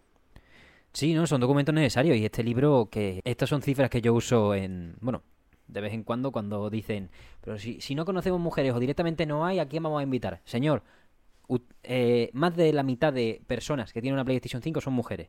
No un 70%, pero sí un 50 y pico. Y claramente el 50 y pico no está representado en la realidad de las cosas de la industria y se puede ver en, ya no solo en ferias, sino en eventos, charlas, podcast eh, y también dentro de la propia industria a nivel de empleo a nivel de, primero, la calidad del empleo, eso ya, pues lo que vimos en la charla de Marina, eh, a nivel de calidad de empleo, a nivel de salario, a nivel de eh, roles de importancia dentro de estudios, cada vez hay más, evidentemente, y creo que es un crecimiento natural y orgánico, no creo que sea una cosa mm, forzada por tener, quiero decir, que no es una cosa forzada por tener voz y de repente quieran hacerlo, sino que es, que es que tiene que ocurrir. Al fin y al cabo, si son más de la mitad en ciertas plataformas, ¿cómo no van a ser también una buena parte del sector en cuanto a desarrollo. Eh, la charla estuvieron bastante bien, también escuchamos la de Irina, eh, que también la entrevistamos en el reportaje, sobre el pelotazo del Kickstarter de Mika and the Witches Mountain. Eh, de eso hablaremos más en el futuro, si Dios quiere, porque es un proyecto que tiene que salir todavía. Pero el desglose de cifras, la manera en la que hicieron la campaña, es increíble. Vaya. Increíble como demostró mm, ese background que tiene el realizar un videojuego de una manera independiente, con una hmm. plataforma tan poderosa como es Kickstarter. Y cómo debes de estar constantemente hablando con tu comunidad. Son la gente que va a comprar el juego, son la gente que está detrás de ti y la gente que te va a apoyar. Hagas lo que hagas. Entonces, claro, ya demostró cómo las dotes sociales eran muy importantes, cómo constantemente hablar y recibir feedback de los demás. Y probar formatos, ponerlos a prueba antes de la campaña. Eso fue muy interesante lo que dijo. Sí, sobre todo esa mente fría de no tirarse al picho, por ejemplo, con lo que explicó ella con la edición física y con la, una edición especial que tenían, con una figura. Cómo probar diferentes cosas, hablar y sobre todo preguntar, oye, ¿lo queréis? Sí, sí, sí, 100%. A veces, a veces así, ¿eh? Falta la pregunta más básica que a lo mejor te pueden responder y no pasa nada. Ay, es que se va a filtrar. Bueno, y si te dicen que no, si te dicen que no, pues quitas la impresión de mil figuras, o 200, o las que sean, porque son caras de cojones. Y es maravilloso. Tal como lo explicó ella en el escenario, tal como está explicado en la web de Chibi, que precisamente hace poco me lo leí, porque lo dijo en el reportaje que está muy detallado ahí, y joder que sí está detallado, la Virgen. Por supuesto. En plan, está a nivel de pruebas de juicio, ¿sabes? En plan, aquí no, aquí no falta ni un céntimo por justificar. Que venga Hacienda, que venga Hacienda. Claro. que venga, que venga Hacienda y nos registre. No, pero maravillosamente para ser un comunicado a nivel público, porque tú al final, ahora que estamos, precisamente en este programa hemos hablado de documentos filtrados, de Xbox y todas estas cosas, ese nivel de detalle solo se ve en este tipo de documentos y a lo mejor ni siquiera, o sea, hay documentos de Microsoft sobre las cosas que tienen en el futuro que están mucho peor redactados que el postmortem en tres partes de, de- del Kickstarter de Chivik. El último Kickstarter, porque también nos dijo, y, se puede, y, y lo hemos visto a lo largo de, de la historia del estudio, que es un modelo de financiación base, al fin y al cabo. O sea, no solo tuvieron mucho éxito en este por hacer las cosas bien, sino que también se hacen las cosas bien y se tiene éxito porque se tiene un recorrido. Y para ir cerrando, mm, ahora sí que sí, para tampoco... Bueno, creo que podríamos hablar, podríamos hablar de esta feria seis horas, también porque lo hicimos en el tren de vuelta, más o menos, en el tren de vuelta y en el... ¿Cómo se dice esto? En la escala en Madrid que tuvimos, más larga que su puñetera madre, nada más que estuvimos hablando del Indie prácticamente. En aquel bar de Atocha podíamos haber plantado el micrófono perfectamente. Sí. Y de no ser por las obras hubiésemos tenido un pedazo de programa. Y yo bastante bien, ¿eh? Y el colacao que me tomé con, con más de 20 gramos de azúcar también estuvo bastante bien. Fueron- fue, fue un fin de semana complejo, ¿eh? En, cuan- en tanto que Un fin de- intenso y lleno de emociones. tre- tres entrevistas el viernes, tres entrevistas el sábado. Eh, esos son 16, esos son 6, perdón. 12 el 12 domingo. domingo. ¿Cómo se explica? O sea, yo creo que es cuestión de nuestra adaptación también al, al evento y a que era nuestra primera vez cubriéndolo y a, y a que cogimos el AVE de Sevilla a Madrid a las 5 de la mañana el viernes. Hombre, hay que reconocer que el viernes cuando llegamos éramos prácticamente... No éramos personas. No, O lleg- sea- ah, primero llegamos a mitad del evento, porque Sí. claro, salimos a las 5 de la mañana de, de Sevilla el viernes. Y llegamos a... Yo, yo llegué allí un poco antes porque tú, tú tenías que hacer, dejar las maletas en Sí. tu hospedaje. Eh, Bueno, me dejaste fuera del evento durante una hora, no Es- eso es verdad, podemos hablar de ello si quieres. Le dejé. Eso fue bastante interesante. Pero Nico, si quieres explicarlo tú mejor, porque yo lo quiero. Yo a lo mejor lo edulcoro demasiado. Pues bueno, la historia de un abandono bastante inesperado, ¿no? Como la de un perro cuando lo dejan en la basura. ¡Hostia! Eh, llegar allí con un poco de prisa, mm, 20 minutitos en, en un tren bastante bueno. No, un tren, no, en un metro. Y llegar, empezar a llamar y no recibir ningún tipo de contestación por parte de mi compañero Ángel. Bastante- Gracias, sobre todo a los chicos de la revista Loop, no porque me encontré al gran Américo, Sí. el cual solo había visto en una foto de Twitter en el tren de ida. Lo reconocí y le pude decir, hola, ¿qué tal? ¿Me ayudas? ¿Has visto a Ángel? Y me dijo, ay, sí, pero no sé dónde está. Y otras 15 minutitos esperando hasta que llegó Victoria, que me iba a salvar con un pase de luz para poder entrar al evento. Y luego de camino pues nos encontramos con Ángel y pudimos ya mm, recoger mi, mi propio pase. Salí justo cuando estaban a punto de entrar. Es de decir, no llegué tan tarde, pero sí fue tarde. Fue muy tarde. No recuerdo qué estaba haciendo. ¿A quién Ah, sí. Sí, sí, sí. Estaba hablando con, con Stan del Baldur's. Estábamos cerrando la entrevista para el sábado por la mañana y no escuché el móvil. No, no hay defensa. No, no hay defensa. No pretendo defender nada. Solo estoy describiendo mi situación. Para dar toda la información posible. Pero fue bastante terrible. La emoción de su situación le hizo colapsarse. Ya, ya, ya no fue emoción, sino totalmente eh, no poder. Ni... O sea, estaba hablando en inglés con un nota. Eh, llevaba una deuda de sueño de, de la puta madre. Pero de locos. Pero a un nivel loquísimo. En- entonces fue como, no voy a. No escuché el móvil, pero ni de coña. O sea, cuando abrí el móvil vi. ¿Seis? ¿Cuatro o seis? Entre cuatro y seis. 24 y Llamadas perdidas y digo, la Virgen, la Virgen la que acabo de montar. Y salí, salí disparado a, a la puerta y justo lo pillé que... Que además, bueno, eso, lo bueno es que yo no tenía su pase, entonces porque si llego a tener su pase lo pierdo, porque estaba cansadísimo. Llegué dos horas antes, vamos, básicamente esto se debe a que llegué dos horas antes que él al evento por, por esa parada. Y entonces ya me, me, me fui a mi rollo, pero a un nivel que me suele pasar. Pero claro, cuando tienes a alguien a tu, cuando tienes un equipo que tienes que sincronizar, aunque seamos dos personas, hay que estar más atento a las cosas. Pues sí. Joder. Menos mal que estaba Lupe, ¿eh? Qué buen rato echamos con la, con la gente de Lupe. No sé, increíble gente, la verdad. No me lo esperaba. Había ya conocido bastante de su trabajo.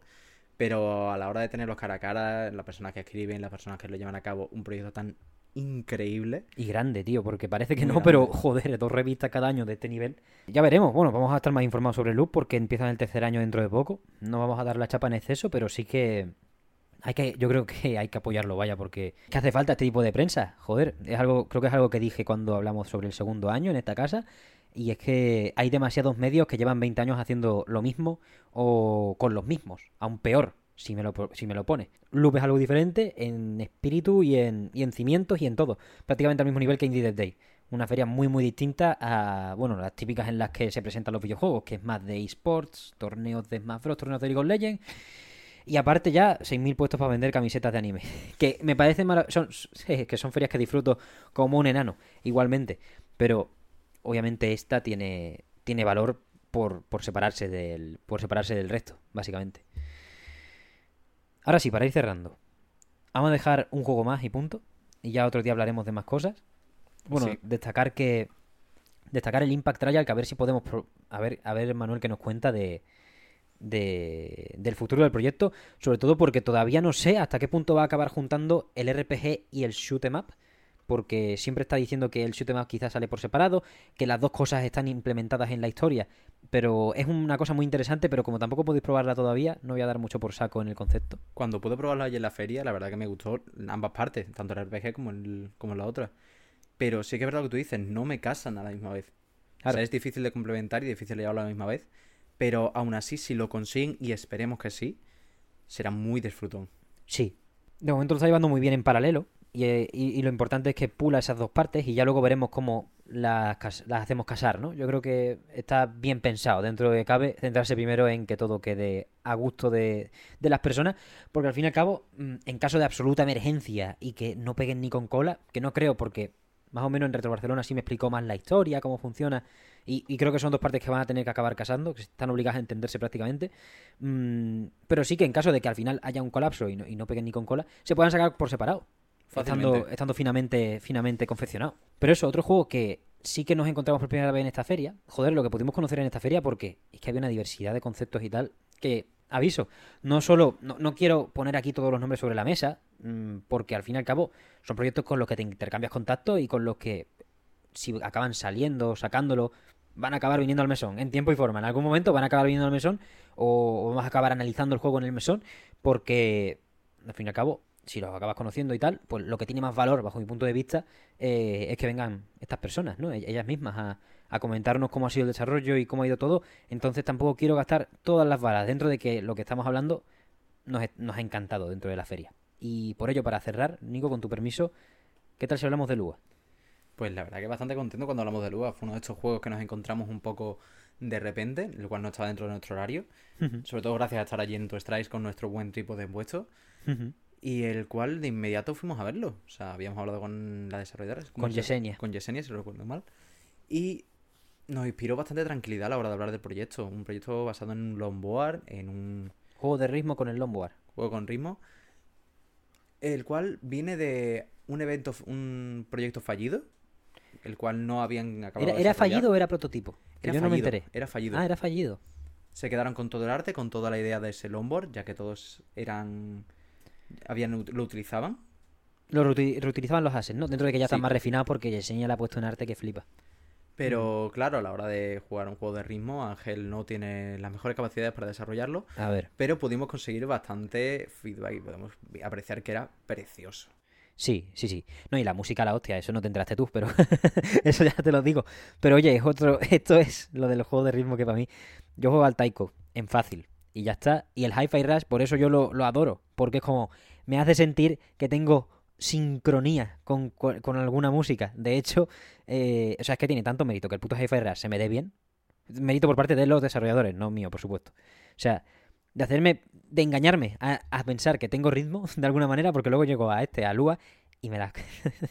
Fue bastante... Vamos, se ve en el metraje de la, de la parte 1 del reportaje, yo no me escondo, ¿eh? Yo no me escondo. Las pruebas eh, están. Ahí están las pruebas, de que no, no atino ni una, pero que es más bonito el puñetero juego y los cambios de cámara me parecieron brutales, tío. Súper, súper guay. Mm, pero sí, lo que tú dices, mm, no me acordaba lo del prototipo. Eh, la verdad que mola un huevo lo que tiene sobre la mesa. Y aunque vaya a dos años vista y tal, mm, es un juego que recomendamos que no le perdáis el ojo, sobre todo porque está en Steam en, plan la página. La página sí. No se puede probar nada más. Pues, Nico, vamos a dejarlo por hoy. Creo. Muchísimas gracias por venir, primero. Muchísimas gracias por aceptar la invitación. A ti por invitarme igual que a Barcelona, cabrón. pero eso, a ver qué a ver qué pasa con el futuro del mesón, pero ojalá haya más reportajes de este estilo y, salgan bien, tío. Esperemos por algo que yo también he disfrutado y lo cual he estado encantado de hacer contigo. Joder, qué pasada.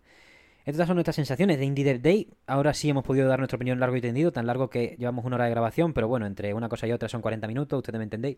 Mm, así que nada, eh, muchísimas gracias por escucharnos, muchísimas gracias por llegar al final de este programa. No será la última vez que hablemos de Indie Dev Day quizá, pero eso porque es lo típico. Si vienen invitadas e invitados que han estado, pues yo les pregunto y 10 minutos les saca, ¿sabes? Tampoco es no va a ser, no, no vamos a ser ahora el medio, el medio oficial y vamos a dar todo el día la chapa con una feria. Pero sí que estuvo muy bien y fue una cita que le recomendamos a todo fan de los videojuegos y sobre todo a toda persona que quiera estar al tanto de cómo se hacen, de las personas que hay detrás y verlo desde, como ha dicho Nico al principio, desde los cimientos, desde eso, esos comienzos que bueno, en otros ámbitos de la industria y con tanta feria en plan Game of Kill y Game Awards, pues se nos olvidan que existen. Nos perdemos un cacho de la industria súper, súper bonito. Nico, ¿no quieres hablar de más nada? ¿no? Nada más, por último agradecer sobre todo a la gente de la Indie Bake por toda la acogida, por habernos invitado.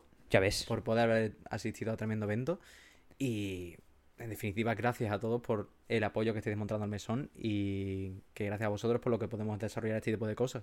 Totalmente, 100%. Sin ustedes, sin este apoyo, imposible. Al fin y al cabo, eh, sois ustedes los que empujáis este barco a donde, bueno, los, a los horizontes en los que estamos. Ojalá más amplio y ojalá con más gente. Y con todas las personas que nos están escuchando en este momento, que no, yo que sé, que no nos convirtamos en...